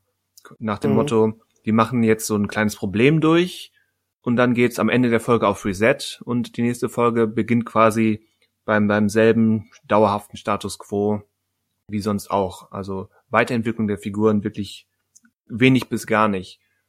Ähm, es hatte etwas, ähm, ähm, ich, ich zitiere mal hier meinen Prof, der sich viel mit Komik ähm, ähm, beschäftigt. Hat, diese ganzen Sitcoms haben etwas Ritualisiertes. Ähm, das ist so quasi dein, deine, ähm, dein regelmäßig, regelmäßiger Termin, deine Routine, ähm, wo aber wie so, ein, wie so was Rituelles quasi immer dasselbe durchgemacht wird. Du ja, weißt, ich was los ist. Zirkulär genannt. Ähm, zirkulär klingt, klingt auch, auch wunderbar. Das stimmt, es gibt eigentlich keine wirkliche Charakterentwicklung. Ähm, zumindest im Sinne von, dass irgendwas richtig krasses passiert und dann alles auf den Kopf gestellt wird. Und da kann man ja dann schon sehen, ja, dass das erstens das, das Fernsehen der 50er, 60er Jahre war nun mal, ähm, da muss man jetzt, glaube ich, kein großer ähm, Medienwissenschaftler für sein, um festzustellen, dass das amerikanische Fernsehen der 40er, 50er, 60er Jahre tendenziell eher konservativ als progressiv war und ähm, wenn dann noch diese zirkuläre oder routinierte, ja, routiniert ist das falsche Wort, äh, wie sagt man das? Du weißt, ihr wisst, was ich meine. Ähm, routinartige Handlung hat mit dieser Weiterentwicklung, die keine Charakterweiterentwicklung ist, mhm. ähm, ist es ja fast schon kein Wunder, dass dann eben die Generation, eine Generation später darauf blickt und feststellt, hm, das ist aber nicht gut gealtert, wie man heute sagen würde. Mhm. Und das trifft dann auch mittlerweile schon auf eine Serie wie Friends zu. Ja. Wobei mhm. eine Serie wie Friends, ohne dass ich jetzt da so drin bin, ja schon dann auch Charakterentwicklung hatte, ne? Ja, das, ähm, aber das würde ich jetzt fast als zweites Thema sehen, weil es eben dann so Ende der 90er, Anfang der 2000er ähm, wurde das Grundprinzip von Sitcoms so gefühlt so ein bisschen aufgebrochen. Da mhm. war das Zeitalter der klassischen Sitcom so ein bisschen vorbei und da gab es dann diese Vermischung von Genres. Da gab es eben wirklich mal konkrete Weiterentwicklung, da gab es auch mal negative Einflüsse, da wurde mit den Stereotypen und Archetypen einer Sitcom gespielt. Äh, absolut, aber ich meine, Anfang der 2000er, da werden wir dann ja auch noch mal hinkommen. Ähm, Bestimmt, ja. Hast, hast, du, äh, hast du ja sowieso ähm, quasi, ähm, hat sich der Begriff der Sitcom oder das, was man unter einer Sitcom versteht, ja auch grundlegend eigentlich verändert. Ne? Ähm, das hast du ja, äh, um, um mal bei zu, zu Wonder Vision zu, zu kommen, ähm, hattest du das ja hervorragend dort auch gesehen, als plötzlich die Melke mittendrin Folge dabei war und ähm, es eine ganz andere Dramaturgie hatte. Weg von den Lachkonserven oder dem Live-Publikum, ne, und hin zu, ähm, ähm, das sind, das sind diese ähm, ähm, ein, ein Kamera, ne, Single-Kamera-Formate. Ja. Und, genau, die klassische ähm, Sitcom ist Multikamera. Genau. dann ging es irgendwann hin zur Single-Kamera, ja. Richtig. Und dadurch auch eine ganz andere Dramaturgie möglich war. Und vielleicht ist genau. es jetzt, das ist jetzt möglicherweise überinterpretiert, aber ich bin immer noch der Meinung, dass sie in dieser, bei der Folge, die dann Malcolm mittendrin aufgegriffen hat, dass sie da erstens die 90er übersprungen haben und dass sie da so eine komische Mischung aus, du hast es ja, du hast es ja, glaube ich, irgendwie recherchiert oder auch aufgegriffen. Sie haben Alf mit Malcolm mittendrin kombiniert. In dem Intro, ja, genau, genau Intro. richtig, richtig. Und dass sie dann das quasi über, durch diesen Sprung von einer eher altmodisch konservativen 80er Sitcom oder relativ konservativen ähm, 80er Sitcom hin zu einer 2000 oder späten 90er 2000er Sitcom, dass sie da diesen diesen auch ähm, erzähltechnischen Sprung mit kommunizieren. Mhm. Das denke ich auch, weil ähm, so gerne ich äh, Vision als, ähm, als ähm, Schuhverkäufer gesehen hätte, der seine Familie eigentlich auf den Tod nicht leiden kann, oder als ähm, witzigen Heimwerkerkönig.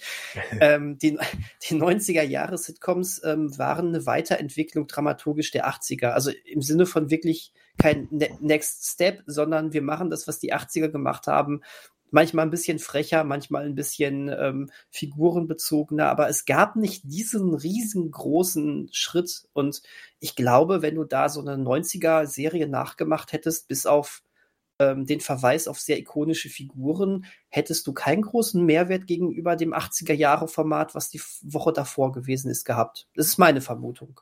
Hm. Nicht ohne Grund sind ja viele der, der größten 90er-Sitcoms eigentlich schon in den 80ern gestartet. gestartet wie, ähm, wie Seinfeld, alle unter einem Dach und ich glaube sogar der Prince von Bel Air ist, hatte seine nee. ist vielleicht auf der Grenze, aber die ersten beiden genannten sind definitiv schon in den 80ern angelaufen, wenn auch kurz vor knapp.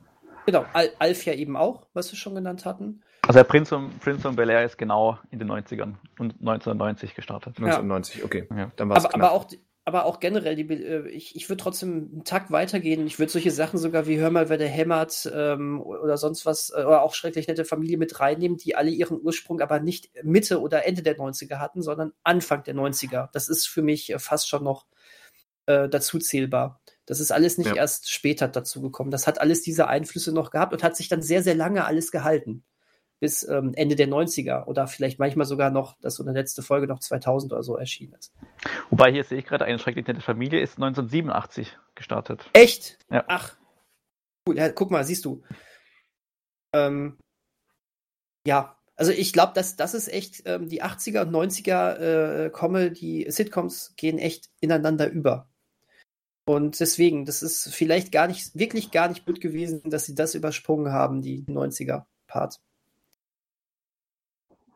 Ja, und dann, wie gesagt, die, diese Kombination des Intros hat mich so irritiert. Deswegen glaube ich, dass selbst dieser Sprung ganz bewusst war, oder diese Kombination mhm. aus Anspielungen, Referenzen. Und trotzdem hätte ich mir gerne ein Intro gewünscht, wo sie dann in dieser, wie heißt New West, wie heißt die Stadt bei, bei WandaVision? West Point, Westview? West, West, Westview, ne? Westview, ja. ja. ja äh, dass sie da halt diese, diese Springbrunnen-Szene von Friends irgendwie nachstellen.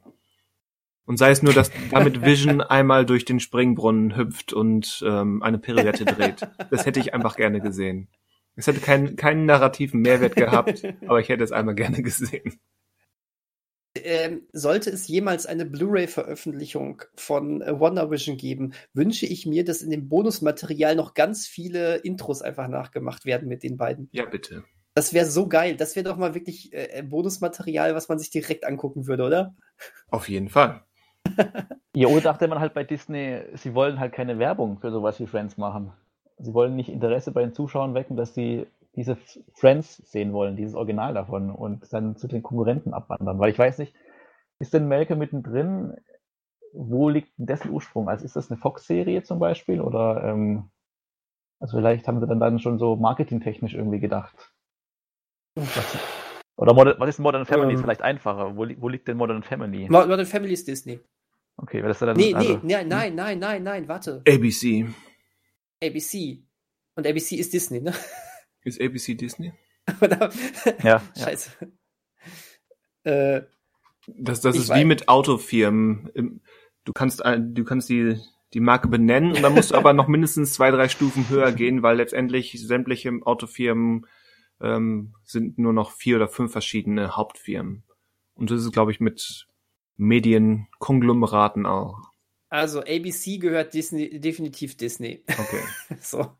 Äh, und und äh, ihr hattet nachgeschaut, ne? Modern Family war ABC, ne? Mhm. Mhm. Okay, gut. Dann, ähm, dann ist das ja schon mal geklärt. ähm, was war die Frage? Ach so, ähm, die Frage nee, mittendrin, der, ne? der Wunsch war, äh, warum der Wunsch nach dem Friends-Intro nicht erfüllt wurde, wurde ähm, hinterfragt oder wurde diskutiert. Achso, Malcolm mittendrin ist übrigens Fox. Ja, das also mittlerweile nicht, auch Disney. Richtig. Sie hätten ja auch irgendwie mit Simpsons was machen können jetzt. Irgendwie eine komplette Zeichentrickfolge. was direkt zu der Frage oder zu der Feststellung führt. Die Simpsons sind eine animierte Sitcom, oder? Uh. Okay. Ja, es ist, also ich überlege gerade, es sind halt viel, sehr viele Figuren, es sind äh, aber das Grundprinzip greift definitiv klassische Sitcom-Strukturen auf, um sie dann eben in dieser genau. klassischen ähm, Matt Groening-Art aufzubrechen und zu satirisieren. Aber das Grundprinzip, würde ich sagen, ist 100% Sitcom. Ja, die ja, natürlich entwickelt sich ja nicht weiter seit 30 Jahren und die. Und kommentiert ja. das auch. Ja. Und kommentiert das auch in den besten Momenten. Das ist immer sehr schön. Äh, ja, also du hast definitiv, also Ähnlichkeiten und Verwandtschaft zwischen Simpsons und einer Sitcom sind definitiv nicht von der Hand zu weisen. Ähm, ich würde trotzdem, glaube ich, die Simpsons nie als Sitcom ähm, kategorisieren, wenn du mich zwingen würdest, es in eine Schublade zu stecken. Ähm, dafür ist, ähm, dafür ist, ist dann doch die Welt zu groß, verstehst du? Ähm, ja, weil sie es eben aufbrechen und als Animationsserie eben Mhm. keine theoretisch keine Grenzen haben. Also es ist, ähm, als es Ende Aber, der 80er begonnen hat mit den Simpsons, ja, da wollte ich auch gerade einsteigen. Hätte, glaube ich, noch niemand gesagt, dass das etwas mit einer Sitcom zu tun hat. Heutzutage ist der Begriff der Sitcom nicht mehr mit, mit, äh, mit Live-Publikum oder Lachkonserven und einem sehr geringen, ähm, sehr geringen Bühnenbild verbunden, sondern heutzutage zählt unter Sitcom auch Modern Family, Melke mittendrin, Scrubs und sowas alles, was ähm, eine ganz andere Dramaturgie hat. Das heißt, ich glaube, die Simpsons ähm, sind immer mehr zu Sitcom geworden, ohne dass sich die Simpsons dahin entwickelt hätten, sondern der Sitcom-Begriff hat sich eher dahin entwickelt. Hm, ich meine, ich kann das jetzt nicht, nicht auf die Schnelle wiederfinden, aber ich meine, ich hätte mal ähm, Artikel gelesen über die Anfänge von den Simpsons, dass eben Matt Groening und wie heißen die beiden anderen, James L. Brooks und mhm. der dritte, das ist wie der Dritte, der, der, der im Raumschiff bleiben musste und nicht richtig, im Mond richtig. durfte. Schade. Dass sie eben schon ganz bewusst auf ähm, die, die klassischen Motive der amerikanischen TV-Kultur aufgegriffen haben, um diese eben zu überzeichnen, zu satirisch zu hinterfragen. Und das ist eben okay. auch im Kern die Sitcom. Okay, aber eben auch. Ne? Auch, ja, aber du hast ja nun mal die Kernfamilie, du hast ja. dieses Haus, wo sich einiges trifft, immer diese, mhm. dieses, dieser Blick auf die Couch, das ist schon ein Kernmotiv der Sitcom-Kultur. Okay, gut, da hast, da hast du vollkommen recht. Gerade der Einstieg, ähm, wenn du äh, sie auch alle, alle, alle, also die ganze Familie auf der Couch sieht, äh, sitzen siehst, was, womit ja bis heute jede Folge, ähm, nahezu jede Folge anfängt und da passiert etwas Absurdes, Sternchen, äh, die Couch-Gags sind, glaube ich, mittlerweile das mit Abstand geilste an der Serie. Ja. Ähm, ja, natürlich, da hast du vollkommen recht. Ich wollte, ähm, ich wollte auch ähm, gar nicht äh, rausnehmen, dass es, äh, dass das Ding auf schon damals auf Sitcom anspielte und Sitcom-Elemente beinhaltete. Es fällt mir halt nur schwer, es wirklich als Zeichentrick-Version einer Sitcom und nur als das eben Nein, das, das will ich ne? auch nicht. Das, genau. Vielleicht habe ich das unglücklich oder zu, zu überspitzt formuliert, so meinte ich es auch nicht, aber es ist Mhm. definitiv aus dem, ein Großteil des Simpsons ist aus dem Geist der Sitcom geboren, um diesen Mhm. Geist eben, ja, zu, Ja. zu überzeichnen, zu überdrehen, zu hinterfragen, zu parodieren, wie auch immer. Vielleicht hat er auch Klar. die erste Staffel oder die ersten Folgen, müsste man mal gucken, wie viele Figuren da auftreten oder wie viele Orte. Vielleicht war die am Anfang ja noch viel kleiner, die Serie, als wir die jetzt, also dass sie wirklich nur sich um die Familie gedreht hat, plus zwei, drei Nebenfiguren und Mm, hauptsächlich, also ich weiß gerade nicht, was die ersten Folgen sind, aber vielleicht Ich habe es erst sie, mit der Zeit erwachsen dann, dass es viele Figuren, viele Orte, weil auch mit normalen Sitcoms ist ja auch mal so, dass die mal einen Ausflug irgendwo hin machen, in Hm. eine andere Kulisse dann, aber halt nicht Also, immer. Also ja, jein. Ähm, es war, äh, ich habe tatsächlich witzigerweise, weil ähm, wir gucken hier ganz viel die Simpsons und haben viel jetzt die ganz neuen Folgen geschaut. Wir hatten letztens mal Lust und haben äh, sind komplett zu Staffel 1 gesprungen. Mhm. Haben wir vor kurzem eben erst ein paar Folgen davon gesehen. Es war natürlich noch wesentlich kleiner als ähm, 30 Jahre später. Ne? Ähm, das Ding ist so langlebig. Natürlich, dieses ganze Figurenarsenal ähm, gab es so noch nicht, aber es war im Ansatz schon immer vorhanden. Du hattest auch damals schon immer, also wirklich innerhalb der ersten paar Folgen hast du ähm, einen Ausflug zu einer Rennbahn, wo äh, Knecht Ruprecht äh, zu sehen ist. Du hast schon viel, was auch im Kernkraftwerk spielt. Äh, du, du, hast äh, Huma, der wirklich ähm, durch die Stadt zieht mit einem äh, mit einem äh, anderen Job. Du hast ähm, ja, aber, aber thematisch ist es immer mehr auf diese, ist es tatsächlich doch viel mehr auf die Familie ausgerichtet. Da, hast, da, da hast du vollkommen recht. Ähm, und ähm, mal davon ab, dass die Charaktere auch noch wesentlich äh, realitätsnah sind, realitätsnäher sind. Wesentlich. ähm, da hast du wirklich das Gefühl gehabt, es geht um, um eine Familie, um so eine leichte satirische Überzeichnung ähm, von äh, so einer Mittelstandsfamilie. Und damals war es übrigens auch noch so, dass ähm, Huma plötzlich in einer Folge gesagt hat, wir, wir dürfen nicht mehr, voll, wir sollten uns mal vernünftig benehmen und nicht vor dem Fernseher essen und weniger trinken und sowas. Äh, das wird er heute gar nicht mehr bringen. Ja, über die, Ähm. die schleichende oder auch nicht so schleichende, eher gal- galoppierende Verdummung von Homer im Laufe der Staffeln könnte man auch Bücher füllen. Ja, und ähm, wir haben mittlerweile auch viel mehr Staffeln mit dem mit, äh, mit Dummhumor als mit ähm, dem noch realistisch angehauchteren. Ich habe letztens noch einen Artikel gelesen, wo drin stand, wo es um eine der beliebtesten Simpsons-Folgen aller Zeiten ging. Das war die mit der Einschienenbahn, die durch äh, Oh, die Springfield gebaut Monorail, wurde. Ja. Genau. Ähm, das äh, war irgendwie Staffel 4 und ähm, daraufhin kamen schon ähm, Beschwerden und äh, von, von den äh, Fans und sowas, dass das doch jetzt alles langsam zu abgehoben werden würde. Hm. Ähm, so, es ist lustig, wie sich das so im Verlauf der Zeit ändert. Heutzutage zählt das als eine der großen Höhepunkte der Simpsons, ne? Tja, so ist es bei Simpsons. The Empire Strikes Back war auch erst kritisch gesehen. Ein anderer Star Wars Film könnte ein ähnliches Schicksal ereignen. Manches braucht einfach seine Zeit. Ja, manches braucht seine Zeit. Ähm, genau. Äh, we we weg von den Simpsons. Ähm, wie sind wir auf die überhaupt gekommen? Jetzt haben wir schon wieder viel über die Simpsons geredet. Ich mag die Simpsons, aber Die Frage war, ob die Simpsons halt auch als Sitcom zählen. Ja, aber irgendwo, irgendwo wurden die vorher erwähnt, aber ich weiß auch nicht mehr, wie wir da gelandet sind. ja, das ist, das ist der, der Flow. So muss das sein. Ja, sei wie Ähm, Wasser. Ja, Also Avatar ist keine Sitcom. Avatar ist keine Sitcom. nee, nee, nee. Auf Avatar ist keine Sitcom. Avatar ist ähm, ein komischer Film mit blauen Leuten. äh, Äh, Muss ja auch, aber wenn man Simpsons abschließt, alles, was nach Simpsons kam und nach, an Simpsons erinnert, an Serien, äh, wird als sowas wie, weiß nicht, American Dad oder sowas. Da ist die Frage, die, die, ob die sich überhaupt noch an Sitcom orientieren oder eher an Simpsons, also ob von überhaupt noch an Sitcom denken oder ob die halt einfach an Simpsons denken und an Vorstadt, äh, Zeichentrickserie, Satire-Elemente für ein erwachsenes Publikum. Ob die wirklich noch diesen Sitcom-Gedanken dahinter haben, ist natürlich eine andere Frage. Oder ob die dann wirklich, ob Simpsons da schon eine ganz andere äh, Sache gewuchert hat, sozusagen von denen ausgehend. als ob dann jemals einer sagen würde, wir wollten jetzt eine Sitcom machen im Stile von so, so einer Sitcom aus den 80ern. Ähm, da müsste man mal überlegen, was es so an Zeichentrick, in Anführungsstrichen, Sitcoms es denn heute mittlerweile gibt und ob die noch irgendwie den Geist von irgendwas mithaben oder ob die alle schon wirklich völlig losgelöst sind von dem Ganzen, was Orte, was Figuren betrifft. Ich weiß nicht, sowas wie Melvin Dad hat ja auch Figuren, die sich zum Beispiel ja auch nicht wirklich weiterentwickeln, meines Wissens nach. Das haben die ja alle schon so ein bisschen gemein, wenn man das Element mal rausnimmt von der Sitcom, dass halt Figuren sich innerhalb von der Folge schon eine Entwicklung haben, aber am Ende der Folge quasi charakterlich eigentlich genauso dastehen, dass halt jede Folge quasi für sich funktioniert, aber nicht irgendwie erfordert, dass man als Zuschauer denen jetzt jeder Folge folgt, um die Figuren noch zu verstehen oder die Orte mhm. zu verstehen.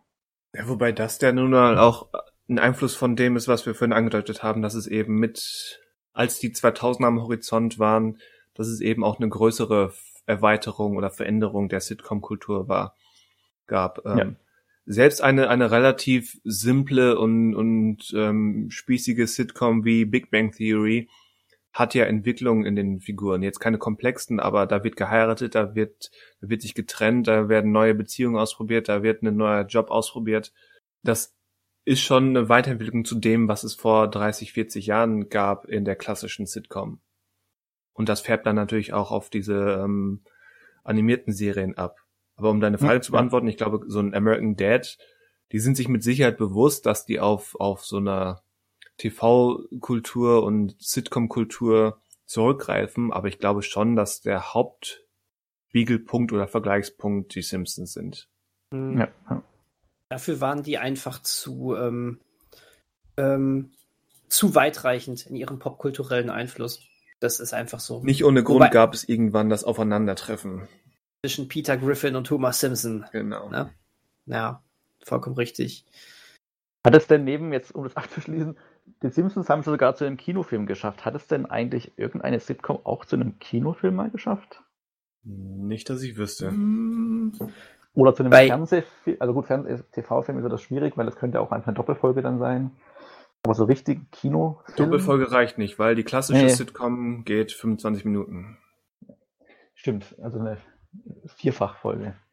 22 also. Minuten plus 8-minütiger Werbeblock. Das ist der Klassiker. Ähm, ich, ich weiß nicht, ich glaube, es gab dieses Sitcom Harry und die Hendersons. Ähm, aber da war es andersrum, ne? Da gab es erst diesen Film mit Harry und die Hendersons und daraufhin ist dann die, ähm, die Sitcom entstanden, glaube ich. Das wäre jetzt die entscheidende Frage. Also ich, ich, ich kenne den Film so. und ich habe, glaube ich, auch ein paar Folgen gesehen, aber was jetzt zuerst da war, kann ich dir nicht sagen. Ja, also es, es wird für mich jetzt so rum eigentlich, eigentlich nur, nur Sinn machen. Ähm, also mir fällt noch, aber das ist wieder, wenn man nach Deutschland geht und so ein bisschen den Sitcom-Begriff so ein bisschen weiterzieht, ähm, sowas wie Stromberg hat es ja von Fernsehen zu einem Kinofilm geschafft. Ja, das stimmt. Wobei halt dann diskutieren müsste, ob Stromberg wirklich noch als Sitcom gilt oder nicht, oder ob man das dann in den moderneren Begriff mit einfließen lassen würde. Definitiv aber, in den moderneren, aber The Office ja. ist auch eine Weiterentwicklung einer Sitcom. Definitiv. Stimmt. Aber The Office hat sich ins Kino geschafft. Nee. Das sind, das sind wir Deutschen mal wieder einfach moderner. Ne? mit unseren Serien. Um, äh, um, um das einmal nur kurz aufzudrüsseln, äh, meine Vermutung war richtig. Äh, der Kinofilm Harry und die Hendersons ist von 87, die Sitcom basiert drauf und ist von 91 bis 93 gedreht worden. Okay. Das ist übrigens, falls, falls der Titel jetzt verwirrend ist, das ist übrigens Bigfoot und die Hendersons. So heißt es im Original? Okay. Ja. Gut. Das ist, oder bin ich jetzt falsch? Das ist schon der, der Bigfoot, ne? Originaltitel ist auch Harry und die Hendersons. Aber es geht schon um diesen Bigfoot, ne? Es geht um den Bigfoot, genau. Gut, ja. Darauf wollte ich äh, hinaus, dass der, das. Der Film, der Film heißt tatsächlich aber, ähm, nee, im Deutschen Bigfoot und die Hendersons. Und der Originaltitel ist Harry und die Hendersons. Ich hätte jetzt gedacht, es ist andersrum. Okay. Ich wollte nur ähm, den, den Zuhörern die Klarheit verschaffen, darum dreht es sich. Weil ich, weil ich auch unsicher war, ob auf welcher Seite jetzt der Titel Harry und die Hendersons steht und weil nur an dem Namen, Namen Harry kann man ja nicht erkennen, dass das ein Bigfoot ist. Ähm, nee, ist richtig. Ist äh, dieser lustige Bigfoot, äh, dem die, der dann zur Familie irgendwann gehört. Ja. In Deutschen haben sie halt Angst, wenn die sagen Harry und die Hendersons, dass sie den nicht ernst nehmen. Bigfoot. ja, aber Harry, Harry, also wie, wie haarig, Harry wie, Harry wie haarig, passt ja irgendwie. Stimmt. Stimmt, ja. Mensch. Ich bin die Sandy wie Sandy am Strand. Es geht genau in dieselbe Richtung. Naja. Ja. Wo ist das nochmal her? Sandy wie sandig am Strand. Ähm, Michael, Michael Mittermeier hat ja, ihn gebracht. Ach, Daher kenne okay. ich den. ähm, genau. Ey, ich, das ist so geil. Wir streifen gerade so viele Sitcoms. Äh, ich habe noch keine einzige von denen, glaube ich, richtig angesprochen, die ich mir vorher rausgesucht habe. Aber ist cool. Äh, das mag ich ja gerade. Das ist schön. Mach ja, nur weiter. Irgendwie, ich bin direkt wieder, wieder bei einer, ähm, ja, es ist eigentlich nicht animiert, aber irgendwie doch. Zumindest ist es nicht, hm. Ich bin bei den Dinos hängen geblieben. Ah, die Dinos. Geil. Ja, aber ist auch, eine, ja, ist, so wie es aufgenommen ist und so, eigentlich schon eine Sitcom, ja. Aber Definitiv. tatsächlich, ob, obwohl Anfang 90er schon eher eine Sitcom ähm, der moderneren Variante. Ja, die war aus mehreren Gründen ihrer Zeit voraus. Ja, die Dinos waren komplett ihrer Zeit voraus. Die kamen mindestens zehn Jahre zu früh. So eine gute Serie.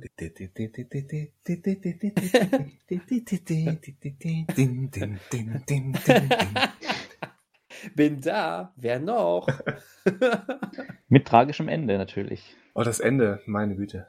Dass sie sich das getraut haben, ne? Dass sie es machen durften auch.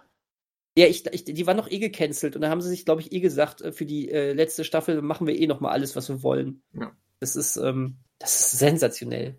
Die Dinos. Ähm, ja, theoretisch das Sitcom-Gerüst auf eine Familie, die aus Dinosauriern besteht. Und da ist es wirklich ähm, die, begrenztes Personal, begrenzter Ort. Ja, genau.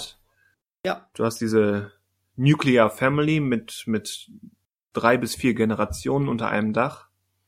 Hm. Das ist schon, das ist noch deutlicher als die Simpsons. Absolut. Stimmt. Ähm, theoretisch hast du auch eher diese zirkulären, zirkulierende Dramaturgie. Also eine richtige Entwicklung gab es da ja nicht.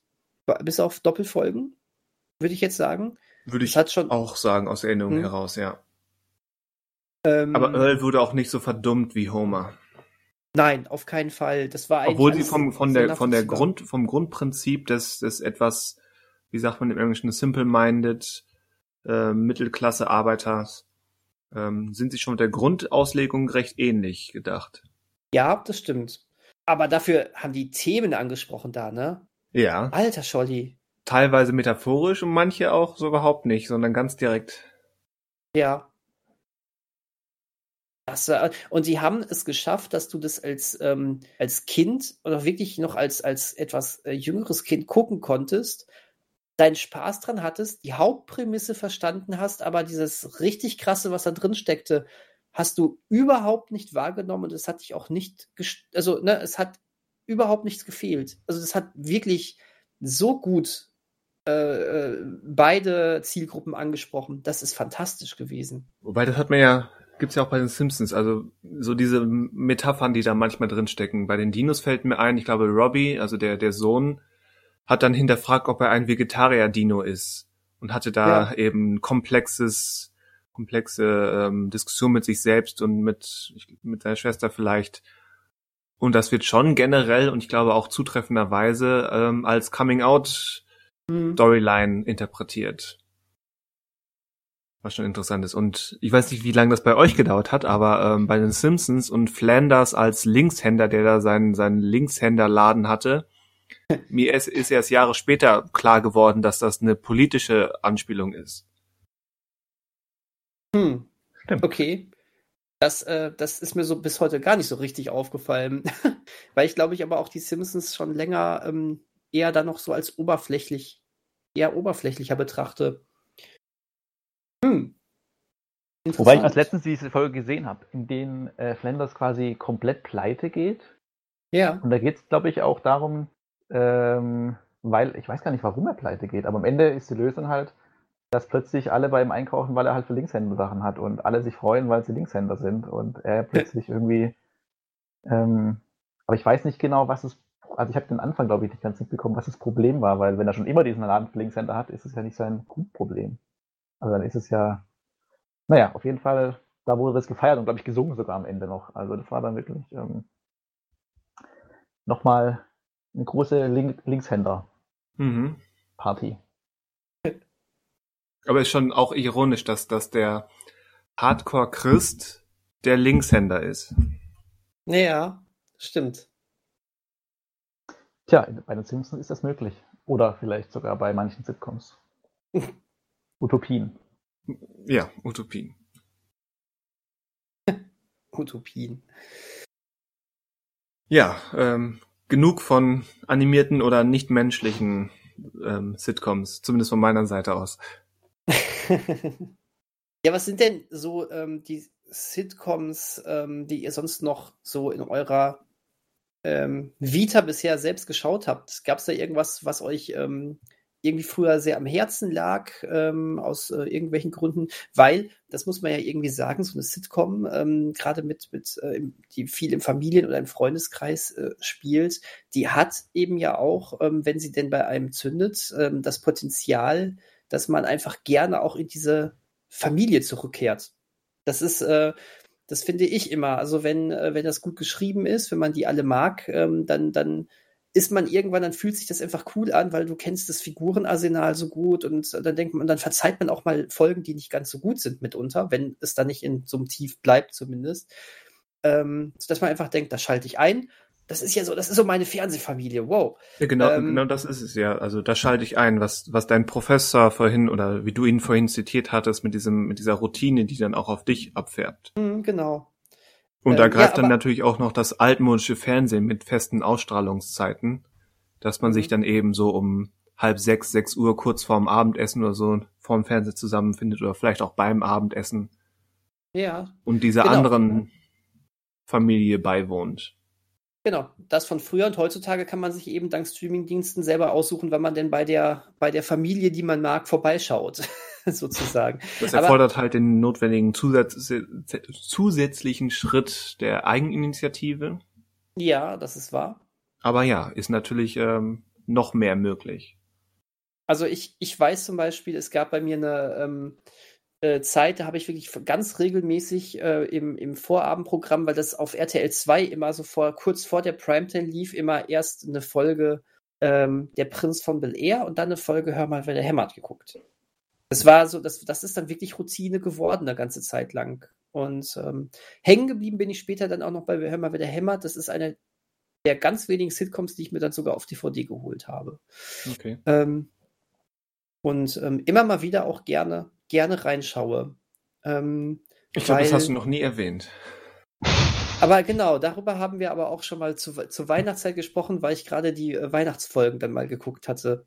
Ja, genau, das, das sind die und ein bisschen früher gedacht, ähm, weil meine Schwester das immer äh, regelmäßig geguckt hat, da habe ich viel von aufgeschnappt, weil aber auch Sachen wie die Bill Cosby Show. Ja. Ähm, die ja aber auch, glaube ich, äh, da kannst du auch ein Kind, egal wie jung es ist, ähm, vorsetzen, weil das ist ja wirklich, das ist ja wirklich heile Welt und harmlos. Ähm, hat aber natürlich ähm, äh, gerade mit dem komplett farbigen Cast äh, damals ähm, eine sehr wichtige Funktion auch erfüllt. Ja. Ähm, und was ich damals aber auch, äh, auch schon mitbekommen habe, was eigentlich überhaupt noch nicht für mich geeignet war, aber irgendwie fand man es trotzdem lustig, äh, war eigentlich das, was hinterher, was, was in der Produktion auch übrigens als ähm, nicht die Cosbys immer bezeichnet wurde. Das war eine schrecklich nette Familie. Nicht die Cosbys. So wie das, nicht das die war, Mama? Das war, soweit ich weiß, äh, habe ich jetzt nicht nochmal neu nachgelesen, war das tatsächlich so ein bisschen so, irgendwie in dieser Art ging der Produktionsname, weil man sich von dieser komplett heilen Vorzeigefamilie ganz bewusst verabschieden wollte mit einer schrecklich netten Familie, mit den Bandys. Und deswegen hat man direkt gesagt, ja, wir machen hier nicht die Cosbys.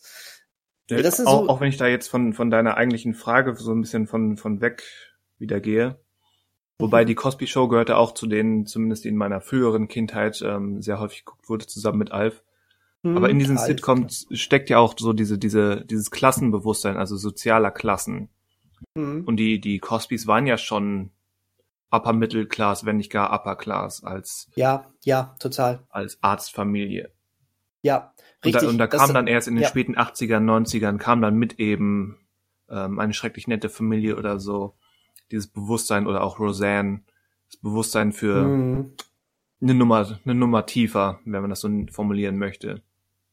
Ähm, Kann, ja, ja, absolut. Ähm, die, die Cosbys mussten sich nicht mit großen ähm, sozialen Problemen auseinandersetzen. Da war es die reine, da war es die reine Familiendynamik, wo da mal vielleicht eine schlechte Note nach Hause gebracht worden ist oder sowas. Das waren keine großen Probleme, ja. ähm, die dort stattfanden. Also groß, im, da werden schon ne, familiär manchmal größere Happen rausgetragen worden sein, aber es waren nicht diese wirklich existenziellen Probleme. Hier wird unsere, hier werden unsere Grundsteine erschüttert. Ne?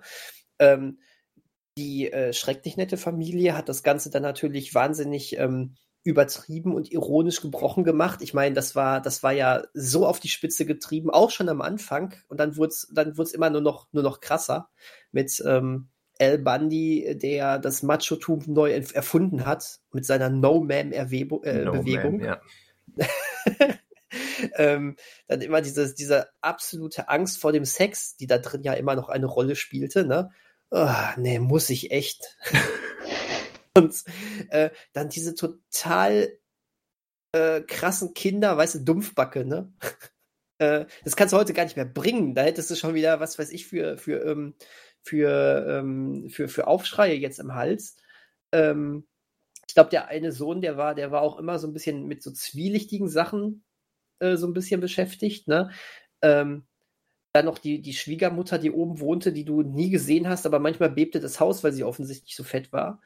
Ähm, ja, und dann natürlich diese, da, da war, ey, theoretisch, El Bandi war so asozial, ne? Es ist äh, der, der Wahnsinn.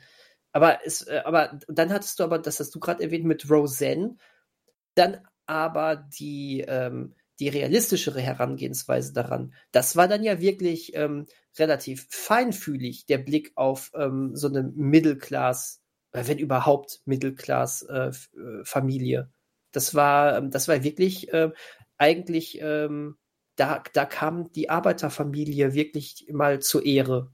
Und das, ähm, da, da war nicht immer heile Welt, da ging es wirklich um, um finanzielle Probleme, um existenzielle Probleme. Da war der Job, ähm, der, der Dan, äh, der von, wie heißt er nochmal? Ähm, Goodman? Goodman, John Goodman gespielt wurde. Ähm, der, der war, glaube ich, äh, Bau, Bauarbeiter und ich glaube, da hatte er sogar eine relativ führende Position, aber es war trotzdem jetzt nicht der große Job, wo viel Geld reinkam und ähm, das war einfach wichtig. Und wenn dieser Job wegfiel, dann äh, war man wirklich wortwörtlich am Arsch. Also das war, ich glaube, das war eine der Sitcoms, mit der sich mit die meisten Zuschauer wirklich mal identifizieren konnten. Würde ich jetzt, ich würde dieser Serie jetzt mal diesen Stellenwert zu, zurechnen. Damals vielleicht, also heute, ich kann natürlich, insbesondere da es um amerikanische Kulturbilder geht, kann man das nur bedingt nachvollziehen, aber äh, das ist natürlich auch mittlerweile ein bisschen veraltet. Also ich habe schon mehrfach, ja, ähm, mehrfach Artikel oder Kommentare gelesen, die eben gerade gerade Sitcoms oder TV-Serien aus dieser Ära, so späte 80er, 90er aufgreifen, wo dann mhm. selbst die vermeintliche Mittelklasse oder Lower Middle Class Familie eigentlich noch recht gut dastand mit einem mit einem Einfamilienhaus in der ja, Siedlung. Gut. Klar. Und dass ähm, dann erst so Serien wie heutzutage Shameless so wirklich mal konkret mhm. Armut oder wirklich nie, nie, oder unterere Arbeiterklasse mhm. und Arbeitermilieu so wirklich mal greifen und begreifen. Mhm. Ähm, zur Einordnung, ich hatte jetzt wirklich so aus der Ausstrahlungszeit heraus. Ja, ja. ich habe ja schon verstanden, ich wollte es nur einmal ähm, aussprechen nee, quasi. Vollkommen richtig, deswegen ähm, für äh, eher, eher so in Richtung Zuhörer, dass, ja. dass es da keine Missverständnisse gibt. Genau. Ja, richtig. Also da, da gab es ja schon, da gab es ja wirklich dahingehend inhaltlich schon einen großen Wandel in dieser Zeit. Das muss man, muss man dann ja schon sagen. Ähm, und das, das mag jetzt kein, ähm, kein eleganter Übergang gewesen sein, aber da die Zeit jetzt sehr ähnlich war und ich das zurzeit immer mal wieder nebenbei äh, bei Comedy Central sehe, ähm, ich glaube bis heute einer der allerbeliebtesten Sitcoms aus dieser Zeit und erfolgreichsten und ähm, gerade in Amerika ist ähm, äh, Seinfeld, oder? Seinfeld, ja. Seinfeld. Mhm. Ähm, und das hatte mit einigen Klischees damals schon gebrochen, wenn ich das äh, richtig in Erinnerung habe, denn es ging damals auch schon nicht um typische Familienkonstellationen, ähm, sondern ja eigentlich vor allen Dingen um Seinfeld, ähm, seinen, seinen, seinen kleinen Freundeskreis und ähm, viel auch um so die einzelnen Absurditäten des Alltags. Man sagt, ich glaube, viele sagen, äh, Seinfeld ist die beste Serie, in der es eigentlich um nichts geht. ähm, und irgendwie verstehe ich, was damit gemeint ist. Also es ist, ähm, das ist echt, da, das hat sich auch irgendwie sehr gut gehalten habe ich das Gefühl, wenn ich es heute so gucke, so stichprobenartig. Ich habe nie besonders viel. Ich glaube, ich habe höchstens so Clips mal gesehen. Ich kann mich nicht erinnern, mal eine ganze Folge Seinfeld gesehen zu haben. Deswegen sollte ich mich eigentlich vorsichtig äußern. Aber ich meine mal gehört zu haben, dass das quasi, dass man eine halbwegs gerade Linie, wirklich halbwegs gerade Linie von Cheers zu Seinfeld mhm. zu How I Met Your Mother ziehen kann. Okay, How I Met Your Mother hätte ich nicht in dieser Reihe gesehen. Cheers schon eher.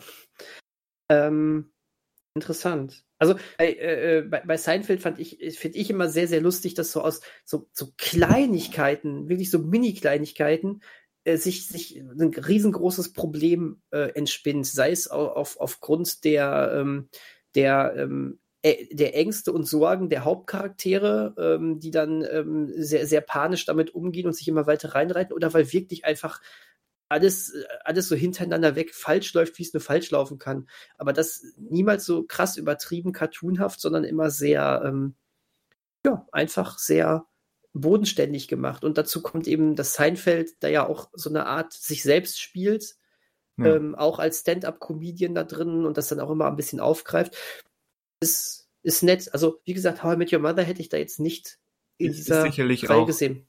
Wie gesagt, habe ich jetzt mit gefährlichem Halbwissen weitergegeben ja. und gehören sicherlich so noch so ein paar beschreibende Details zu.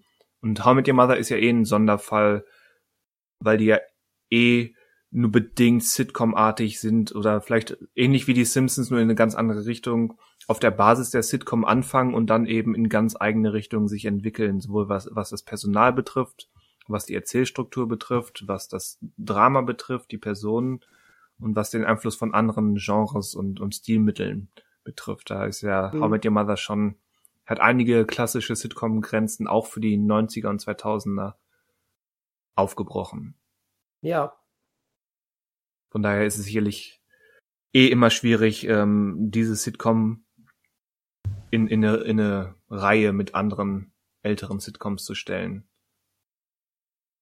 Auch wenn das jetzt mhm. How Met Your Mother wie die revolutionärste Sitcom aller Zeiten klingen lässt. ja, vielleicht ist sie das ja auch. Naja, es gab, es gab glaube ich, mehr denn je dort eine fortlaufende Handlung, ne?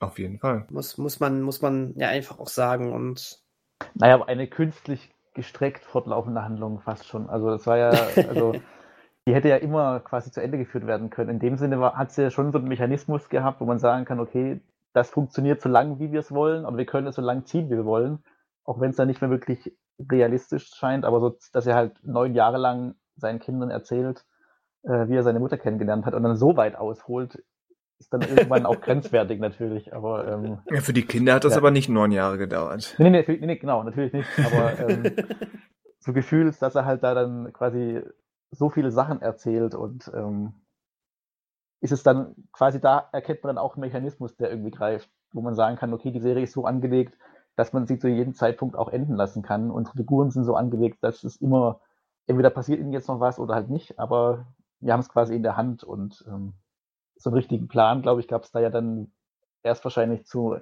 in der achten oder neunten Staffel dann, wo sie sagen kann, okay, da wollen wir jetzt hin mit unseren Figuren. Ja, ich glaube auch, dass die quasi immer wussten, sobald, wenn gesagt wurde, jetzt habt ihr nur noch eine Staffel Zeit, hätten sie problemlos immer das zu Ende führen können. Genau. Und wenn es halt da, heißt, da ihr habt noch zwei ja. oder drei oder unbestimmt, dann können sie das halt langziehen. Und ja, das hat, hat man irgendwann leider auch negativ gemerkt. Serie bist du gesehen. Bitte? Ja, ich habe dann auch irgendwie, den, ich habe den Anschluss dann irgendwann auch verloren. Ich habe dann, glaube ich, sechste, siebte Staffel, glaube ich, aufgehört und habe diese Serie noch nicht zu Ende geschaut bisher. Ach so. Das heißt, denn das eigentliche Ärgernis oder die eigentliche Enttäuschung hast du noch gar nicht erlebt? Nicht wirklich, das stimmt. Nee, nicht wirklich. Hebe ich mir noch auf, diese Enttäuschung. Ja, Sitcoms, die nicht gut zu Ende geführt werden, das ist ähm, immer so eine Sache. Ähm, ja, ich rede mit dir, Two and a Half Men. Aber ist denn, wenn wir jetzt gerade bei How Met Your Mother sind und den Figuren, äh, würde man da ja auch nicht sagen, dass die Figuren sich wirklich weiterentwickeln? Also Doch. in diesen neuen Staffeln, also haben die eine, wirklich eine Entwicklung? Doch, finde ich schon. Ja, ich auch. Okay, gut. Also, der, der der also sicherlich ähm, äh, von Charakter zu Charakter jetzt unterschiedlich deutlich. Ne? Also, Aber Barney und Ted auf jeden Fall. 100 pro, 100 pro. Aber, aber auch, auch, ja, schon alle. Also es geht an keinem spurlos vorbei, ne? Ähm, Würde ich schon sagen. Aber auch nur, weil es halt, also weil sie auch irgendwie ja, Schicksalsschläge haben oder irgendwie längerfristige Beziehungen mit anderen Personen. Also es ist ja, glaube ich, da ist halt einfach das offener alles. Also da wird es halt nicht in einer Folge abgehandelt, so Ja, genau. Dinge. Deswegen, glaube ich, ist da eher halt die Chance, dass so Entwicklungen auch drin sind. Wobei man Da auch wird nicht am Ende der Folge alles auf Null gesetzt. Genau, da müsste man aber eigentlich der Erzähler, also quasi Ted selber erzählt ja das Ganze, da müsste man mal ihm genauer zuhören, ob er quasi schon so reflektiert spricht, wie er nach neun Staffeln auch sprechen würde, oder ob er, also wie er Dinge kommentiert teilweise oder erzählt. Das ist natürlich Ich, müsste ich man glaube, so weit vorausschauen war das dann doch nicht. wahrscheinlich nicht. Nee, aber zumindest, also die erleben, ich weiß nicht, ob das auch immer quasi dann eine Staffel ein Jahr bildet, würde ich jetzt nicht behaupten, aber bei sowas wie Modern Family hat man ja einfach eine Entwicklung, da haben sie quasi die Entwicklung, die Figuren werden älter, ernst genommen Mhm. und das hat man aber bei anderen, ich weiß nicht, wenn ich jetzt sowas denke wie die Cosby Show oder Alle unter einem Dach, da werden die Kinder ja auch älter und Mhm. die Entwicklung haben sie ja mit auch mit erzählen müssen, also dass sie halt dann von der Highschool ins College kommen und sowas, sowas gab es ja doch schon auch, aber irgendwie, ich weiß nicht, ob trotzdem die Figuren halt immer noch gleich funktioniert haben oder ob die halt auch erwachsener wurden. Weil deswegen das Argument mit, äh, die Figuren dürfen sich nicht ent- weiterentwickeln, immer manchmal ein bisschen schwierig, gerade wenn es halt um so Kinderfiguren geht, die halt ja, größer stimmt. werden. Also ob die halt, klar, so manche Muster behalten die dann schon, aber ähm, manches trägt sich halt auch nicht über, also je nachdem, wie lang auch die Serie lief, trägt Mhm. sich halt dann nicht fünf, sechs Jahre später, je nachdem, wie alt das Kind am Anfang ist und wie alt es dann am Ende von der Serie ist. Also da hat sich schon so ein bisschen, also da kann man nicht immer blind ein, also ich frage, ob man da blind einsteigen kann, wahrscheinlich schon, aber ähm, ja, da Also da, blind einsteigen schließt, glaube ich, nicht, also dass man das kann, schließt nicht aus, ähm, dass sich da nichts tut in der Entwicklung. das stimmt, genau. Also man kann die, man findet trotzdem sich in der Folge zurecht oder versteht, was Genau. da passiert. Und Genau. Also es ist, ähm, ähm, ja, du hast recht, das ist natürlich auch eine Art der Entwicklung, aber ähm, eine, ähm, eine, die du nicht verhindern kannst im Realformat, außer du besetzt die Kinder jedes Mal neu, aber das ist, dann hast du natürlich einen anderen Reiz weg. Also das ist natürlich ein ziemlicher Reiz. Äh, dieses ist dieser Harry, Potter-Reiz quasi. Du äh, siehst ähm, die Kinder natürlich auch aufwachsen. Das ist schon Mhm. wieder so eine äh, so etwas, was in diesem Punkt, den ich vorhin angesprochen hatte, du hast das Gefühl, das ist so ein bisschen auch jetzt plötzlich deine deine Fernsehfamilie, ne? Siehe Full Mhm. House zum Beispiel. Ja, genau. Sie Full House. Ich denke gerade natürlich wieder an, ähm, an Hör mal, wer der hämmert auch, wo ja äh, die Familie drei Kinder hat, ähm, die alle noch ähm, ähm, weit vor oder im Fall des ältesten Sohnes kurz vor der Pubertät stehen ähm, und dann dementsprechend zwangsläufig äh, mit äh, schon schon äh, mit äh, Staffel 2 oder 3 sich langsam aber sicher die Probleme natürlich ja auch verschieben, weil die Kids auch unterschiedlich schnell natürlich ins Teenageralter kommen. Ähm, und ähm, auf einmal ist es von, äh, von harmlosen äh, Ju- Jungs Schabernack, äh, wird es dann eben natürlich auch, dass plötzlich äh, Grenzen ausgetestet werden. Ähm, dann dann äh, hat der eine plötzlich falsche Freunde. Es geht äh, und, und es wird langsam so, so, so eine leicht harmlose kriminelle Art, geht es auf einmal. Ähm, bis hin, dass es dann hinterher in den äh, späteren Staffeln auch, auch darum geht, dass, ähm, dass äh, ne, er, er, erste Liebe, erste Freundin, erster Sex und so weiter. Natürlich, das äh, und ja, da, damals auch durchaus äh, nicht so ganz zeitgemäß mehr präsentiert, aber die Themen waren halt schon da und ähm, ähm, und natürlich, das heißt, diese Entwicklung der, der Kinder muss ja definitiv mit, äh, mit berücksichtigt werden, ähm, zumindest wenn du es gut schreibst. ähm, Hm. Und ähm, das wiederum ergibt sich natürlich darauf, dass, dass auch die Eltern, selbst wenn sie äh, sich in ihrer Rolle jetzt nicht groß äh, ähm, entwickeln im Sinne von ähm, der Charakter entwickelt sich komplett anders, aber sie müssen ja zumindest auf diese neuen Probleme auch eingehen. Ne? Und ähm, Und trotz alledem, ähm, ich glaube, man versuchte dann aber auch nicht die große Entwicklung über mehrere Folgen dann zu haben, sondern das ist dann auch wieder wichtig, dass man sich in jeder Folge wieder zurechtfindet. Man geht auf diese zwangsläufig, dieses zwangsläufige Älterwerden ein und bespricht ohne, ähm, also lässt sich die, lässt die Charaktere quasi älter werden, die sich Themen, die dann sich beschäftigen, die beschäftigen, anders werden, aber ähm, mehr aber auch nicht als das. Ja. Das ist dann passiert so und dann ist das so. Mhm. Es gibt genau, richtig. Keine ähm, dramatische Entwicklung oder dramatisierte Entwicklung. Genau, und du, du hattest, ähm, ob es nun am, am Ende davon da, darum ging, dass äh, ähm, der, der, der kleinere Sohn vielleicht irgendwie das Lieblingswerkzeug äh, des Papas kaputt gemacht hat oder ob es dann später wirklich um äh, das Hadern des äh, Vaters damit, dass der, dass der äh, ältere Sohn äh, offensichtlich jetzt schon Sex hatte oder sowas geht.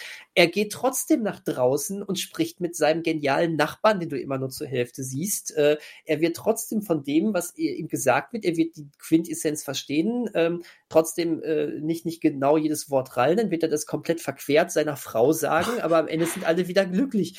Also das meine ich halt, ne? Mhm. Ähm, das, das Thema ändert sich. Äh, natürlich, die Figuren werden, werden älter, die Themen werden anders, erwachsener, aber die Charaktere bleiben die Charaktere, die Charaktere bleiben, die Stereotypen bleiben die Stereotypen, so würde ich es eher sagen.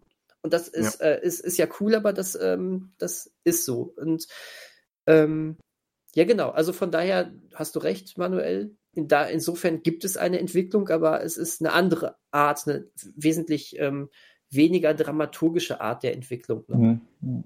Und übrigens eine, die die Simpsons natürlich ausklammern können, wo die Kids eben seit 30 Jahren ihr Alter haben. Stimmt, ja. Jetzt stellt euch mal vor, die Simpsons bringen irgendwie irgendwann so eine WandaVision-Logik, dass die halt wirklich eigentlich echte Wesen sind, die seit 30 Jahren in, in dieser Entwicklungsstarre gefangen gehalten sind. Großartig. Aber jetzt die Frage bei den Simpsons, ob es jemals zur Debatte stand, irgendwie die Eltern, äh, die, die Kinder älter werden zu lassen oder irgendwie da fortzuschreiten nach 30 Staffeln, irgendwie mal, also weiß nicht, ob das mal jemals zur Debatte stand oder immer quasi klar war, nee, die bleiben immer in den genau denselben Alter und genau in derselben Situation. Weil es funktioniert ja.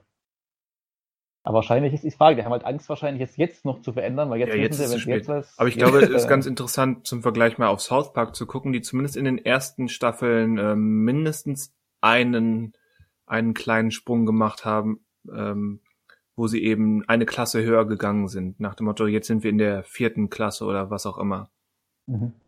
Das wurde dann aber nach meinem Wissen irgendwann eingestellt, weil sie gemerkt haben, bringt nichts und ist zu aufwendig. Also stellt alles, stellt die Konzepte auf den Kopf, was wir eigentlich mit dieser Serie bezwecken wollen. Oh fuck, wir dürfen doch genug Staffeln machen, wir müssen aufhören. Sonst sind sie bald erwachsen. Ähm, South Park ist dahingehend aber sowieso nochmal ein äh, äh, anderes Beispiel, weil auch wenn die Zeit offensichtlich stillsteht und die Viertklässler die Viertklässler bleiben, da gibt es Entwicklung. Da wird nicht alles auf Null zurückgesetzt, bei weitem sogar nicht. Ja. Und mittlerweile sind wir seit einigen Staffeln sogar in einem Bereich, wo du nicht mehr einfach nur reinschalten kannst, weil es eine fortlaufende Handlung gibt, was ich nicht so toll finde. Davon habe ich gehört, aber ich bin seit, hm. seit einer Weile raus bei South Park. Hm. Ich ähm, bin auch nicht mehr wirklich drin, sagen wir so. Aber es gibt mittlerweile richtig fortlaufende Handlung. Jetzt bist du echt nicht mehr in diesem Modus, du konntest mal die eine Folge gucken. Ich glaube, ein bisschen sind sie wieder zurückgegangen davon, aber auch nicht komplett. Verrückt. Guck mal, und auf einmal hat man kein Interesse mehr daran. Das finde ich witzig. Ja, ich weiß nicht, also bei mir lag es nicht nur daran. Okay. Ich glaube, bei mir schon. Mehrere Gründe. okay. Du hast, du hast immer noch nicht verdaut, dass wir Neujahr vor einem Jahr den Film geguckt haben. Da war ich ja schon seit drei Jahren raus aus South Park. Ah, okay, in Ordnung. Ja, äh, da, ähm, da, da unsere Zeit langsam auch immer weiter voranschreitet, äh, wir sollten noch einmal kurz diesen, diesen ähm, Stimmungswechsel in der Sitcom-Welt ansprechen, oder? Der Moment, als es ähm, von Live-Publikum und Lachkonserven und ähm, ähm, diesem doch überwiegend zirkulärem hinging zu wirklich etwas ähm, ganz anderem, das, was wir vorhin schon einmal angesprochen hatten.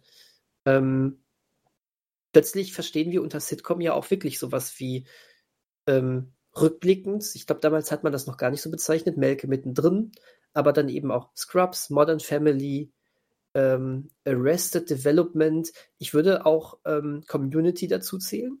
Ähm, Grenzwertig, aber Grenz- ja. Genau, grenzwertig. Aber ich, äh, ich, ich, ähm, das, also ich habe da so, ich, ich fühle mich da nicht ganz falsch bei. Aber ähm, ja, äh, und äh, auf, auf einmal ist da alles anders. Wir haben keine Lachkonserven mehr und sonst was, sondern Ein es Glück. fühlt sich ein Glück richtig. Oh, eine kurze Anekdote. Kennt ihr der Vater? Mein Vater ist ein Außerirdischer. Natürlich, da haben wir schon ein paar, mindestens einmal im Podcast drüber gesprochen. Da habe ich wahrscheinlich genau die gleiche Anekdote schon erzählt, ne? Weiß ich mit nicht. den, ja, äh, es geht nur darum, ähm, äh, dass dass, äh, es im Original eine wirklich typische Sitcom ist mit den Lachern. Und äh, in, der, in der deutschen Variante kam die auf die Idee, wir lassen die Lacher weg. Ja, Und ich hast du ganz glaube, das hast du mir schon mal erzählt, ja. Ja, ähm, da hast du so ganz merkwürdige Pausen auf einmal. Die reden, die reden, Pause. Und dann wird weiter geredet. Das ist, hä? ähm, ja, da, danke, wer auch immer diese Idee hatte. Danke, Anke. Danke. Zurück, zurück. Ähm, ja, äh, was, was, was, ähm, so, so gerade rückblickend, weil das jetzt ja auch schon ähm, über 20 Jahre her ist, dass mit äh, Melken mittendrin und ähnlichen Formaten dieser, ähm, dieser Übergang kam. Ähm, was haltet ihr davon? Wie wirkte das auf euch? Wie wirkt das heute auf euch? Ja, die, dieser Übergang, ähn, ähnlich wie, wie irgendwelche Kultur- oder Kunstepochen, der ist ja nicht in Stein gemeißelt, dass sich die Leute irgendwann hingestellt haben und gesagt haben, so, wir machen jetzt alles anders. Das ist ja ein schleichender Prozess, wo irgendwann so Pi mal Daumen so, ein- so ein X gefunden wurde, wo es heißt, es gibt einen davor und einen danach. Hm. Entsprechend schwammig ist das eben.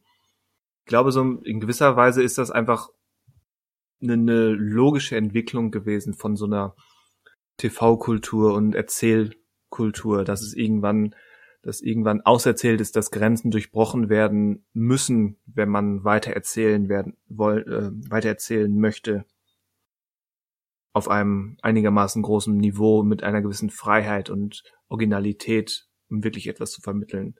Hm. Und hat sicherlich auch irgendwann, ähm, ist jetzt natürlich so, so das Klischee-Argument, aber ich glaube, das trifft nun mal auf alles zu, was sich zwischen End, äh, Mitte, Ende der 90er und heute entwickelt hat, dass die, die größere, ähm, ja, alles, was mit dem Internet zusammenhängt, die größere Informationsvermittlung, die, die Verbindung zwischen innerhalb eines großen Landes wie den USA, aber auch international mehr möglich ist, dass es einen schnelleren Informationsaustausch gibt und dass da so eben auch diese konservativen Grundprinzipien, die ja das Sitcom-Genre ähm, der Anfangszeit be besch- beherrscht haben, dass die langsam Mhm. aufgebrochen werden oder dass es halt alternative Stimmen immer mehr gibt.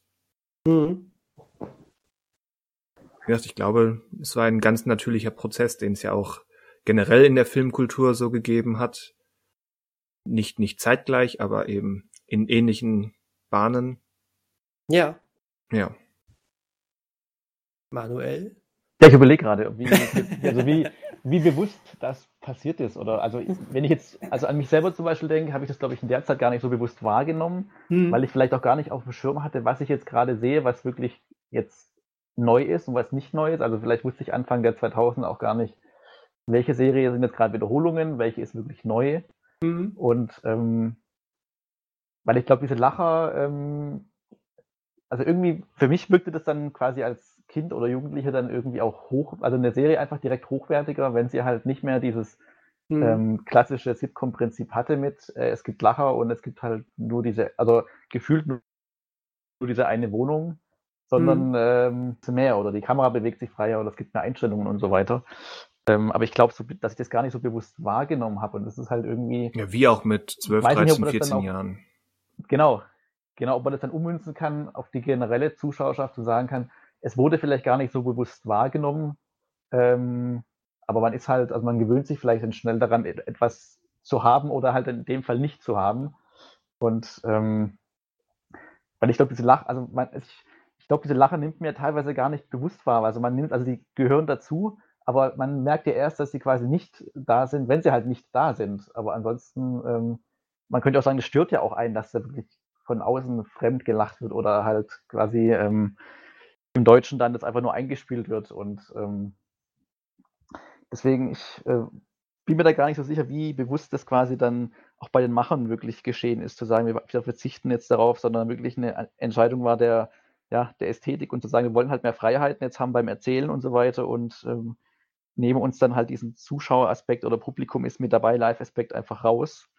Und ähm, den hat dann auch keiner so direkt vermisst, anscheinend, weil es mhm. dann irgendwie, was war, was war denn die letzte große Sitcom? Also ich würde sagen, wobei, ist halt immer, also sowas wie, hatte Big, oder hat Big Bang Theory, haben die Lacher? Ja, die haben auch haben Publikum. Okay. Stimmt, genau, stimmt. Also das ist ja so die, ähm, quasi der Gegenbeweis, dass quasi beides auch heute, also dass auch heute noch funktioniert. Aber ähm, ja, ich weiß nicht, also vielleicht ist man dann äh, jetzt in dem Alter, sucht man sich vielleicht die Serien, die halt nicht mehr so auf, man sucht vielleicht sich nicht mehr die Ersatzfamilie gerade, aber andererseits hatte man ja sowas wie Friends, was ja auch dann Leute anspricht, die eben nicht gerade eine Familie suchen, sondern halt, also die, also aus den Freunden quasi die Familie suchen. Aber ich bin mir nicht sicher, wie bewusst quasi diese Dinge passiert sind alle oder ob das einfach nur so eine Entwicklung war, die halt einherging mit, wir wollen bis als, wir wollen als Macher und Macherin mehr Möglichkeiten haben und verzichten dann auf das und die Zuschauer haben es einfach angenommen. Und dann gibt es halt solche Beispiele wie die Big Bang Theory, die es wieder aufgreifen, aber dann man als Zuschauer gar nicht merkt, dass da vielleicht was jetzt kommt, was jetzt gar nicht mehr so üblich ist mit den Lachern, sondern man hat es vielleicht gar nicht auch gar nicht vermisst, weil so viele Serien auch immer noch, wie gesagt schon in Wiederholungen laufen, dass man mhm. gar nicht Überblick hat, was jetzt gerade eigentlich normal wäre. Also ist jetzt gerade normal, eine Sitcom mit Lacher zu haben oder nicht, weil quasi so viel einfach parallel läuft. Ja.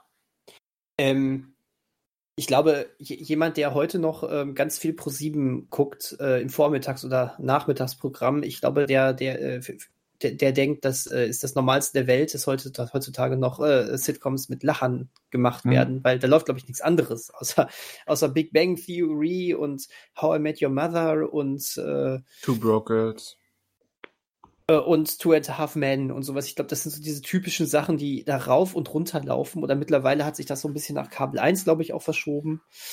Äh, ja.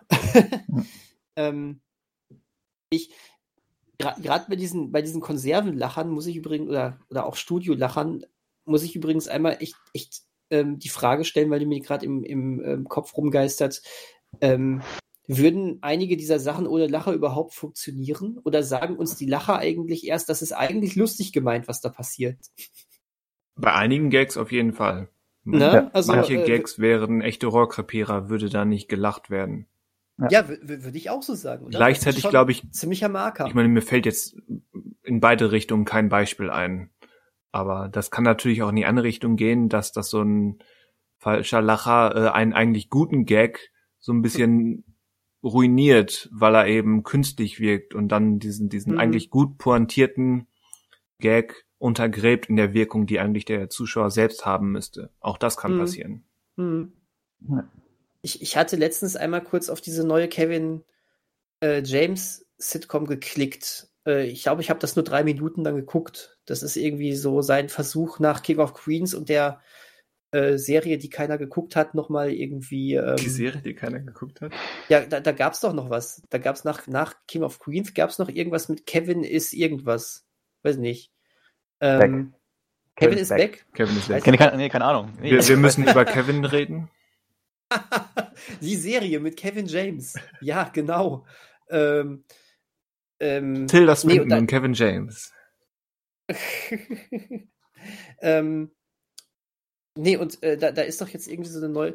Ach so, Kevin, Kevin, Kevin, Kevin Can Wait heißt. Ja, habe ich auch gerade gefunden. Ja. ja ähm, nie geguckt.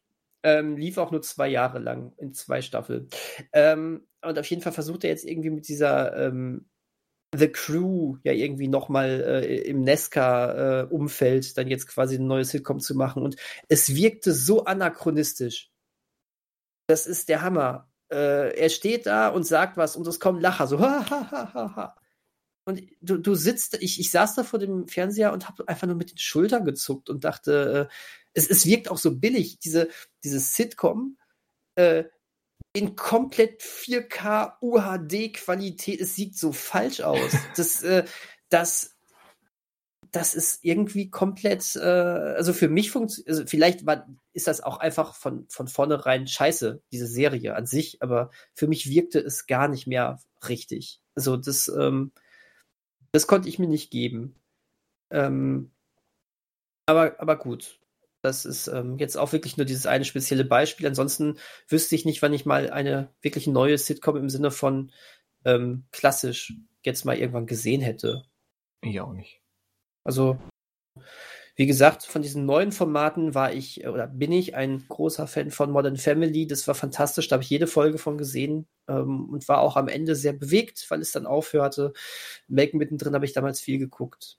Und ich hatte einen großen Augenöffner damals, als ich, ich habe nicht nicht alles von Scrubs geguckt, aber ich habe schon einiges damals von Scrubs geguckt. Und es gab bei Scrubs innerhalb der ersten paar Staffeln eine, eine Folge, die war, ähm, die hat für mich äh, wirklich ähm, richtig krass deutlich gemacht, ähm, wie sich ähm, das Format von eben vom klassischen Sitcom-Format entfernt hat. Und zwar gab es da nämlich eine Folge, die im klassischen Sitcom-Format gedreht wurde.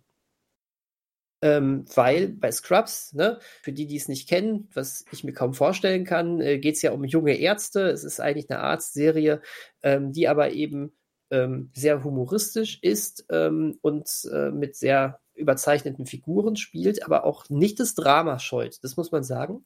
Und ähm, äh, ein, ein großer Aspekt sind von dem Hauptcharakter JD, äh, gespielt von Zach Braff, ähm, auch viel diese Tagträume, die er hat. Das ist so, fast so ein bisschen wie eine etwas geerdete Variante von den ganzen Rückblicken bei Family Guy immer. ähm, und diese ganze Folge war quasi dann so ein Tagtraum von ihm, wie er die Sachen, die um ihn herum passieren, verarbeitet und das in so ein Sitcom-Korsett steckt. Fast schon Wonder Vision-mäßig. Und ähm, Oder Community-mäßig. Stimmt, da hatten wir sowas auch mal, ja. Ähm, und ähm, es, ich weiß noch, das endete dann wirklich so, dass es diese Konservenlacher und lustige Gags und der schwerkranke Typ ist dann am Ende natürlich, oh, wir haben doch noch eine Heilung gefunden. Dann, dann ist er, boah, Leute, ich bin geheilt, das ist so toll und alle sind glücklich und stehen drumherum und es gibt einen Szenenapplaus und genau in diesem Moment bricht das und dann, dann kommt irgendwie so sinngemäß der Kommentar, ähm, wäre das hier eine Sitcom, dann wäre es so. Aber wir sind leider nicht in einer Sitcom und es wird so, es kommt dieser typische Stil zurück und du siehst nur, wie die um das Leben von diesem Patienten kämpfen und er stirbt dann doch und ähm, hm. äh, das war, das war wirklich, es klingt jetzt platter, als ich es damals aufgenommen habe. Das war eine richtig klasse Folge und die hat richtig deutlich gemacht, was denn der Unterschied jetzt eigentlich ist zwischen diesem klassischen Sitcom-Konzept und dem, wohin es sich jetzt dann ja zu der Zeit eigentlich immer mehr entwickelte ähm, das, das, die Tragik hat eben auch ihren Platz gefunden. Charakterentwicklung und Tragik haben ihren Platz gefunden und ähm, standen nicht im Widerspruch zur Komik. Das, das, das war krass, die hat mich sehr, sehr bewegt und hat, wie gesagt, auch durchaus was ausgesagt zur Form des Ganzen. Ja, klingt ein bisschen plump, aber ich kann mir auch vorstellen, dass das ähm, als Statement definitiv Wirkung hat.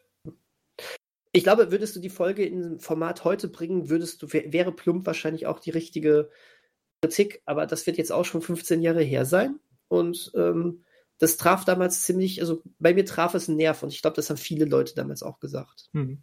Also wie gesagt, gut. kann ich mir gut vorstellen, dass das funktioniert. Hm. Ja.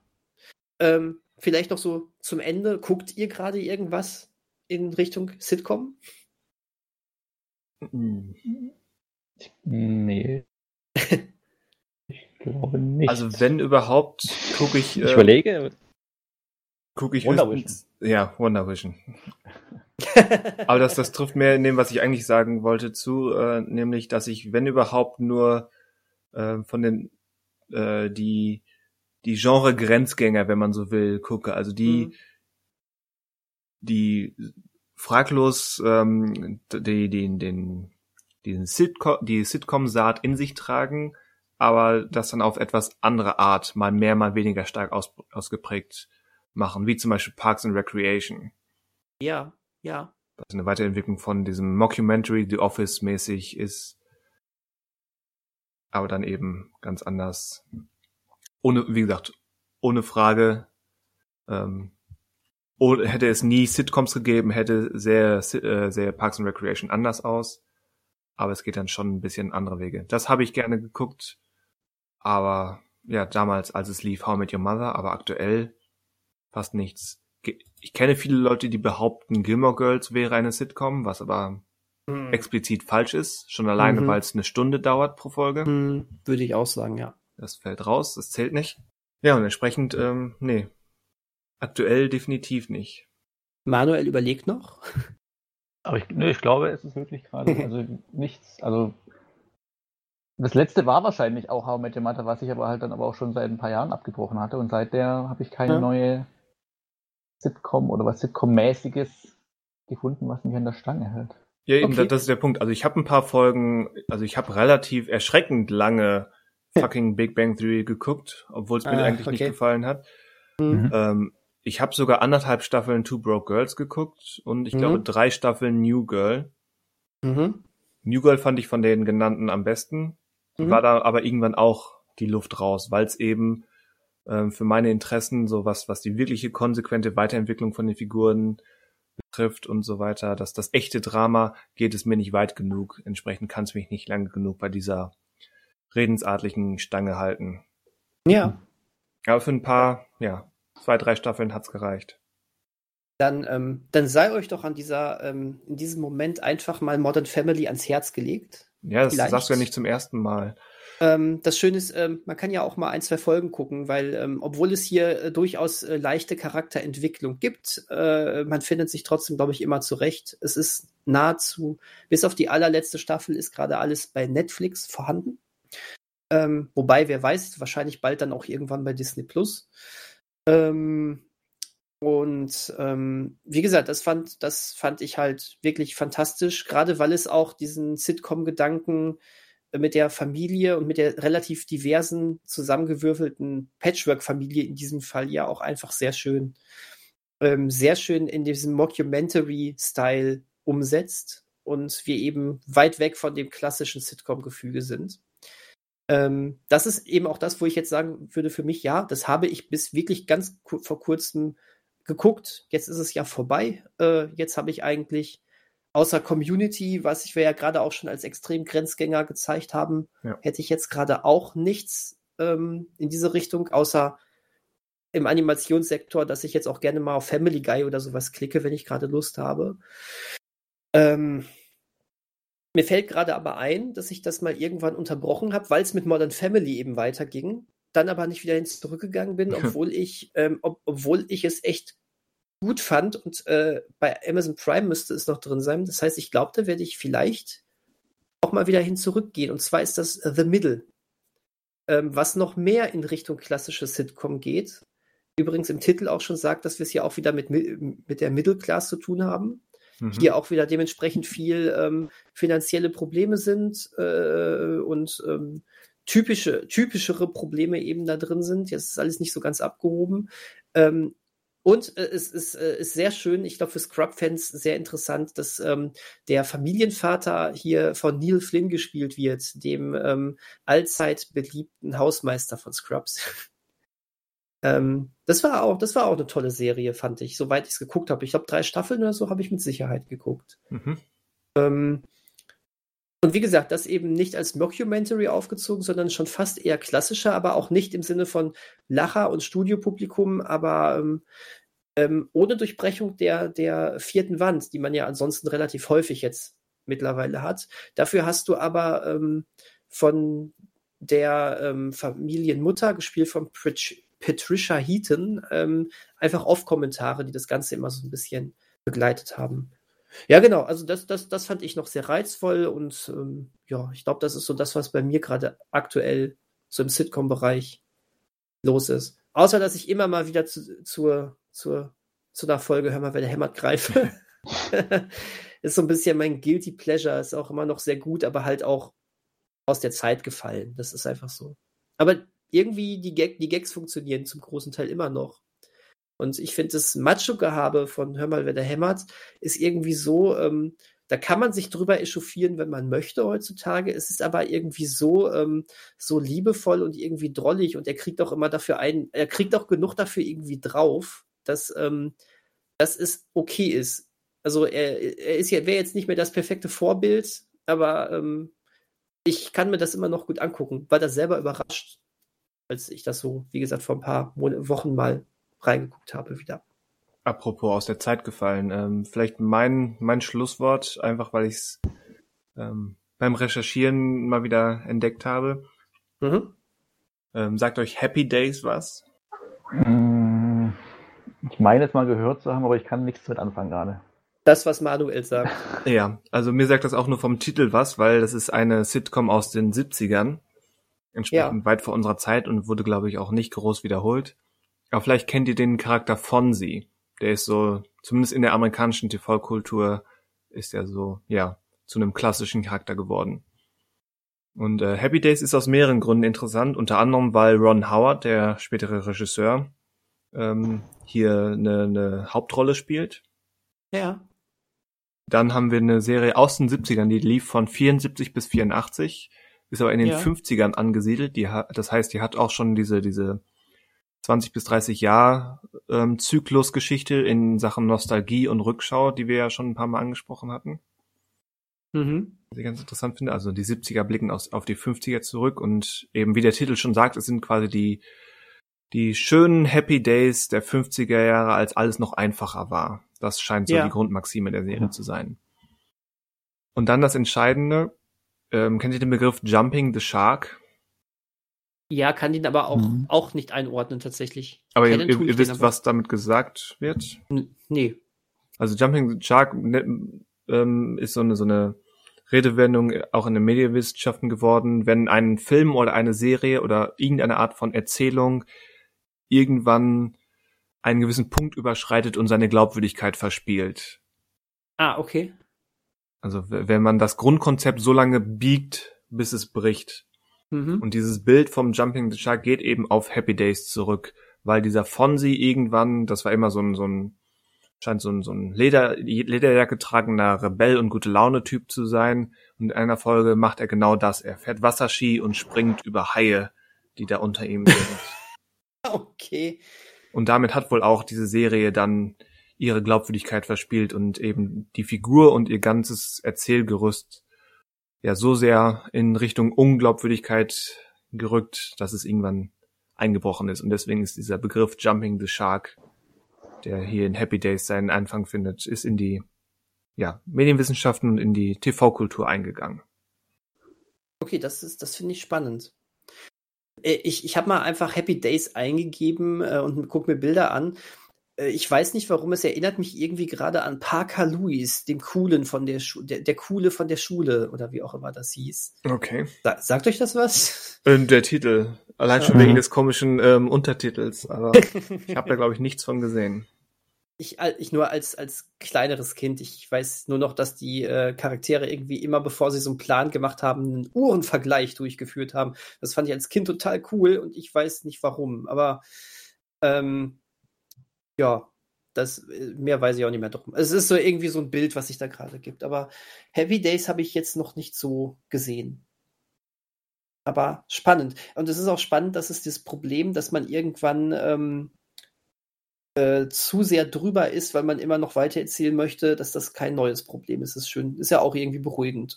Ja. ähm, als, als Indiana Jones 4 ins Kino kam, haben viele Leute mit diesem Jumping the Shark Begriff um sich geworfen. Wegen des Kühlschranks. Unter anderem, wegen Kühlschrank und Aliens. Das sind keine Aliens. Ich weiß. Aber für Leute, die von Jumping the Shark sprechen, waren es Aliens. Es sind ja auch eigentlich Aliens. Ja. Aber es sind keine Aliens. ich sag mal so, wenn Indiana Jones 5 in die Kinos kommt, werden viele äh, plötzlich den vierten Teil sehr wohlwollender sehen. Wow.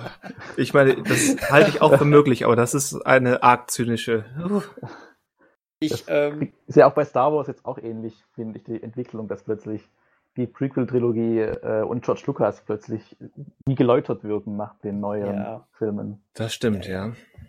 Und, und 8 war der Weltuntergang und 9 ist nur so scheiße, weil 8 schon so blöd war. Ja, ja, genau. Oh. Das, ähm, das Argument kenne ich. Ähm, ja. Naja. Ähm, genau. Dann, dann mögen meine letzten Worte an eine ähm, etwas ähm, merkwürdige, also an an eine ganz merkwürdige Kuriosität aus den 90ern erinnern. Ähm, sagt euch äh, Hilfe, meine Familie spinnt etwas. Nein. Nee. Ja, ist gut so. ähm, Ist gut so. ich ähm, äh, peinlicherweise habe auch da, ich das als äh, Grundschulkind irgendwie gerne geguckt. Aber ich glaube, das lag eher damit, hängt damit zusammen, weil ich endlich auch mal äh, unter der Woche schon mal um 20.15 Uhr was für eine halbe Stunde gucken konnte vor dem Schlafen gehen. Und das lief halt eben immer um 20.15 Uhr. Hilfe, meine Familie spinnt ist eine deutsche Sitcom. Oh, oh. Ähm, ja, mag soweit, ähm, so, so, also soweit so schräg, aber es ist eine ähm, 1 zu 1 Adaption von eine schrecklich nette Familie. Die haben Oh. haargenau das gleiche, quasi nach den gleichen Drehbüchern mit äh, deutschen Schauspielern nochmal äh, neu gedreht. Ähm, in den späteren Folgen hat man so, wohl sogar versucht, sowas wie eigene Ideen einzuarbeiten, aber gerade die ersten Folgen waren eins zu eins das gleiche, so dass mir das sogar schon als Kind aufgefallen ist. Und ähm, ähm, der, äh, ich, ich glaube, die größte Anpassung war, dass Jupp Strunk, so hieß El Bandi hier in Deutschland, Jupp Strunk, ähm, ähm, also er war auch Schuhverkäufer. Dafür musste ich jetzt gerade einmal bei Wikipedia gucken. Aber das lohnt sich jetzt einmal hier zu zitieren. Ähm, er ist allerdings im Gegensatz zu El Bandi kein großer Football-Fan, sondern Fortuna Köln-Fan. So, Das, war, ja glaube ich, dann, logisch. ja, das war dann aber auch, glaube ich, schon die einzige Änderung, die da gemacht wurde. Es war, es war schrecklich. Also, genau, also so viel zum Thema deutsche Sitcoms und ich glaube, äh, unmittelbar davor lief auch noch eine deutsche äh, 1 zu 1 Variante von Wer ist hier der Boss? Da weiß ich aber auch nicht mehr, wie die, wie die hieß. Übrigens, das Lied zu Hilfe meine Familie spinnt. Ähm, wir wissen alle, eine schrecklich nette Familie war dieses Love and Marriott, ne? Marriage, Äh, sehr ja. cooler Song. Ähm, bei Hilfe, meine Familie spinnt, kam von Marianne Rosenberg, er gehört zu mir. Und damit ist alles gesagt. Damit ist alles gesagt. So, äh, ich wollte mit dem kleinen Kuriosum von meiner Seite aus enden. Ja, sehr gut. Jetzt haben wir alle einen Ohrwurm. Ich jedenfalls. von welchem? Ja, es ist so ein bisschen gerade ein Duell in meinem Kopf. Es gehört wohl dazu, jetzt immer nach jeder Folge einen Ohrwurm zu haben. Ja. Mindestens einen. Jo. Da haben wir doch, äh, würde ich sagen, die Sitcom-Kultur ordentlich abgegrast. Mhm. Denke ich auch. Ähm, mich würde wie immer wahnsinnig interessieren, ähm, was ähm, unsere Hörer so für Sitcoms noch auf dem, ähm, auf dem Schirm haben, wortwörtlich. Ähm, denn ich meine, wir konnten jetzt nichts anderes machen, als einen sehr subjektiv gefärbten Blick über die äh, Sitcom-Entwicklung zu geben. Ähm, es gibt so viele Sitcoms und Grenzgänger von Sitcoms. Das ist, ähm, ist ja nun mal eines der beliebtesten Formate. Ähm, das würde mich jetzt einfach interessieren. Was, was, kennt, was kennt ihr noch für, für andere Sitcoms? Vielleicht auch ältere gerne auch. Ähm, was habt ihr für Erinnerungen an Sitcoms? Ähm, und, und, und. Ähm, schreibt alles ins Forum. Gerade hier würde es mich jetzt echt wahnsinnig interessieren. Vielleicht hat man ja, kriegt man auch noch gute Tipps für aktuelle Sitcoms oder noch gar nicht so alte Sitcoms. Ich bin gespannt. Und ob dieser Podcast äh, Lacher aus der Konserve braucht. Lacher und ihr ke- ihr kennt doch immer dieses. Stimmt, ja. Immer, oder wenn oder wenn wenn wenn manchmal wenn wenn sich geküsst wird. Das ist manchmal so so cheesy, was da an Geräuschen auch abgeht. Das muss dann, also ich schneide sowas nicht rein.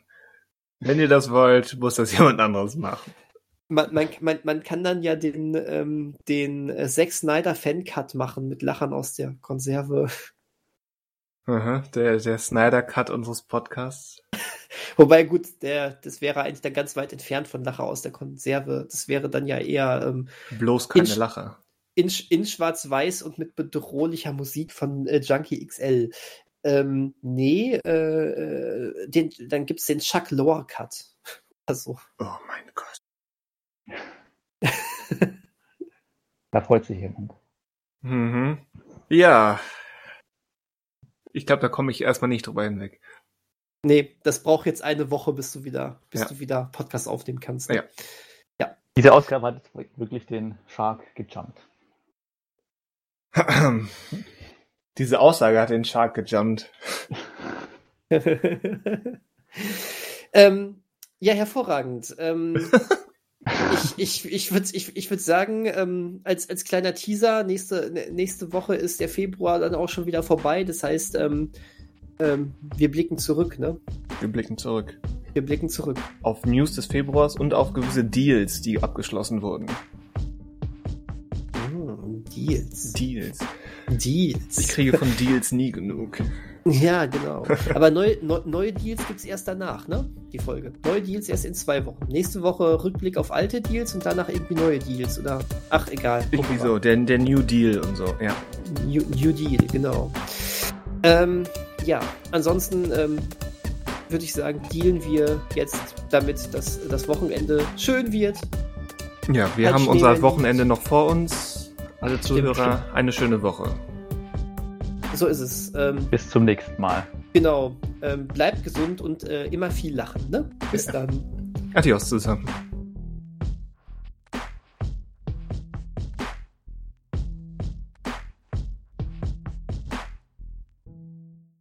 Das habe ich Ähm. mir auch gerade gedacht. Und, und hab's auch direkt mal in die Tat umgesetzt. Ja, du, du ja. Ich noch nicht. Du Ja. bist, du bist auch schon, du bist auch schon wieder so im Turbo. Ich ah, Oh Gott, da muss ich jetzt ja mitmachen. Ich muss noch einen Ordner hier anlegen für den neuen Podcast. Siehst du, das spare ich mir ja. Der heißt erstmal das, was, was mir Teamspeak hier default anbietet. ja, Ich mache einfach auf dem Desktop. Ich auch. wenn wenn ich auf dem Desktop speichere, schmiert mein PC, glaube ich, ab, weil der so überfüllt ist auf dem Desktop. Ja, da könnte ich was dran machen, aber es wäre ja langweilig. Weil letztes Mal ist ja auch, bin ich ja auch abgeschmiert direkt beim Ende der Aufnahme. Ich weiß nicht, Ja. woran das lag, aber Vielleicht äh, an deinem Desktop.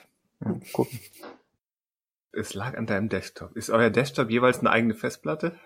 Nee, eigentlich nicht. Bisher nicht. Bisher nicht. Bisher nicht, kann sich ja noch irren. Äh, äh, Oder habt, irren- habt ihr eine Festplatte Desktop genannt? Auch nicht. Äh, Laufwerk, das, ist Fra- Laufwerk D wie Desktop. das ist französisch. D-Stopp. Mhm. Macht nicht solche Geräusche, die wollen wir heute vermeiden. Mhm. Grummel, Grummel. Hunger? Ich weiß nicht, wie, wie es bei dir klingt, aber wenn ich Hunger habe, mache ich nicht Grummel, Grummel. Grummel, Grummel ist mehr so ein unzufriedenes, mürrisches Geräusch. Wenn man Hunger hat, aber nicht zu essen bekommt. Ja, von mir aus. Aber wenn man jetzt Hunger hat, ist ein Problem, weil der jetzt erstes, wobei wir sind ja jetzt theoretisch in der zukünftigen Zeitlinie sind wir jetzt am Ende. Das heißt, man könnte jetzt gleich was essen, aber in der eigentlichen Zeitlinie sind wir nicht am Ende.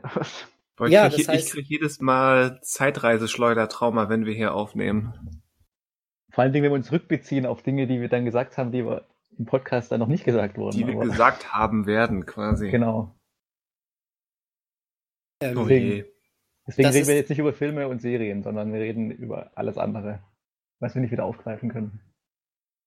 Ja, ich fand das voll Jetzt- gut, wo du das eine gesagt hast über das andere, ja.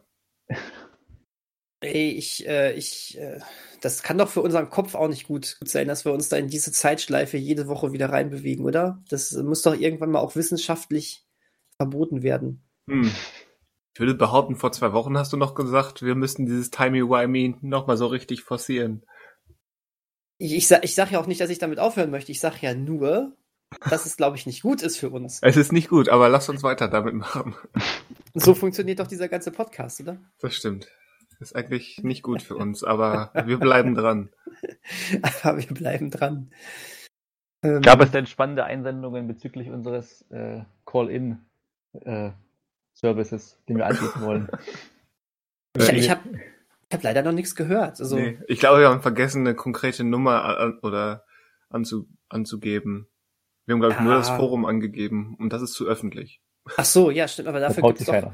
Personal Messages. Die können uns doch auch alle, alle schreiben. Falls Sie das noch nicht mitbekommen haben, der eine da, das ist der, der Joel, der andere ist der Neo und ich bin der Shins. So, einfach Personal Message. Ich habe ein Problem. Ich habe, mir liegt was auf dem Herzen. Darf ich in die nächsten Sendung anrufen? Und schon sind wir weitergekommen. Könnte man machen, ja. Richtig, die können auch gerne mit so einem Scream-Stimmenverzerrer anrufen. Oder wir verzerren es im Nachhinein. Oder wir sprechen es nach im Nachhinein. ja, das, Wir, le oder wir lesen es vor einfach. Wir sagen dem Anrufer einfach, sie werden nicht erkannt, wir legen einen schwarzen Balken über ihr Gesicht. tä, tä. Kennt ihr diese Simpsons-Folge noch? Wo es heißt, okay, eine anonyme Schülerin hat hier etwas gesandt. Ähm, S. Lisa Sims- äh, S. L. Simpson. Ah nee, das ist so auffällig. L. Simpson, kommen Sie nach vorne. das ist super gewesen. Halt Skinner. Nicht anders zu erwarten von Rektor Skinner. Nicht anders zu erwarten von Rektor Skinner. Das stimmt vollkommen. ja, es war wieder schön mit euch heute, ne? Muss man echt sagen. Das wär, vor allen Dingen, weil, äh, wisst ihr, äh, ich rede mit euch und direkt geht äh, draußen äh, die Sonne auf und wir haben keinen Schnee mehr, sondern es sind 17 Grad. Da habe ich doch schon in meinem in meiner Ansage drauf verwiesen. Stimmt, jetzt wo du das sagst, hast du da ja schon drauf verwiesen. Aber dann schließt sich ja jetzt der Kreis. Stimmt, dieser fünfminütige Monolog am Anfang mit sehr vielen meteorologischen Fachkenntnissen Wow. war sehr beeindruckend. Ich, ich fand auch, ey, das hat mich richtig umgehauen, ne?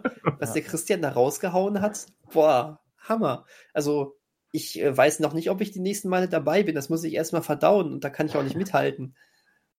Ja. Ah, toll, Ja. das, ist, das ist der Dank. Okay. Ja, ach, Christian, ey. Ich, äh, ich, ich finde, ähm, ich, ich, ich finde, das war alles super, aber ähm, ist schon eher guter Käse als Käse, ne? ja, ich hoffe jetzt war auch okay, dass wir wirklich fünf Minuten lang auch still geblieben sind und nicht irgendwie reingegrätscht haben oder irgendwie so. die Situa- Situation aufgelöst haben, sondern Ja, einfach das sich stimmt. haben reden lassen. Und Tschüss zusammen. ja, sage ich jetzt auch. Tschüss, bis nächste Woche.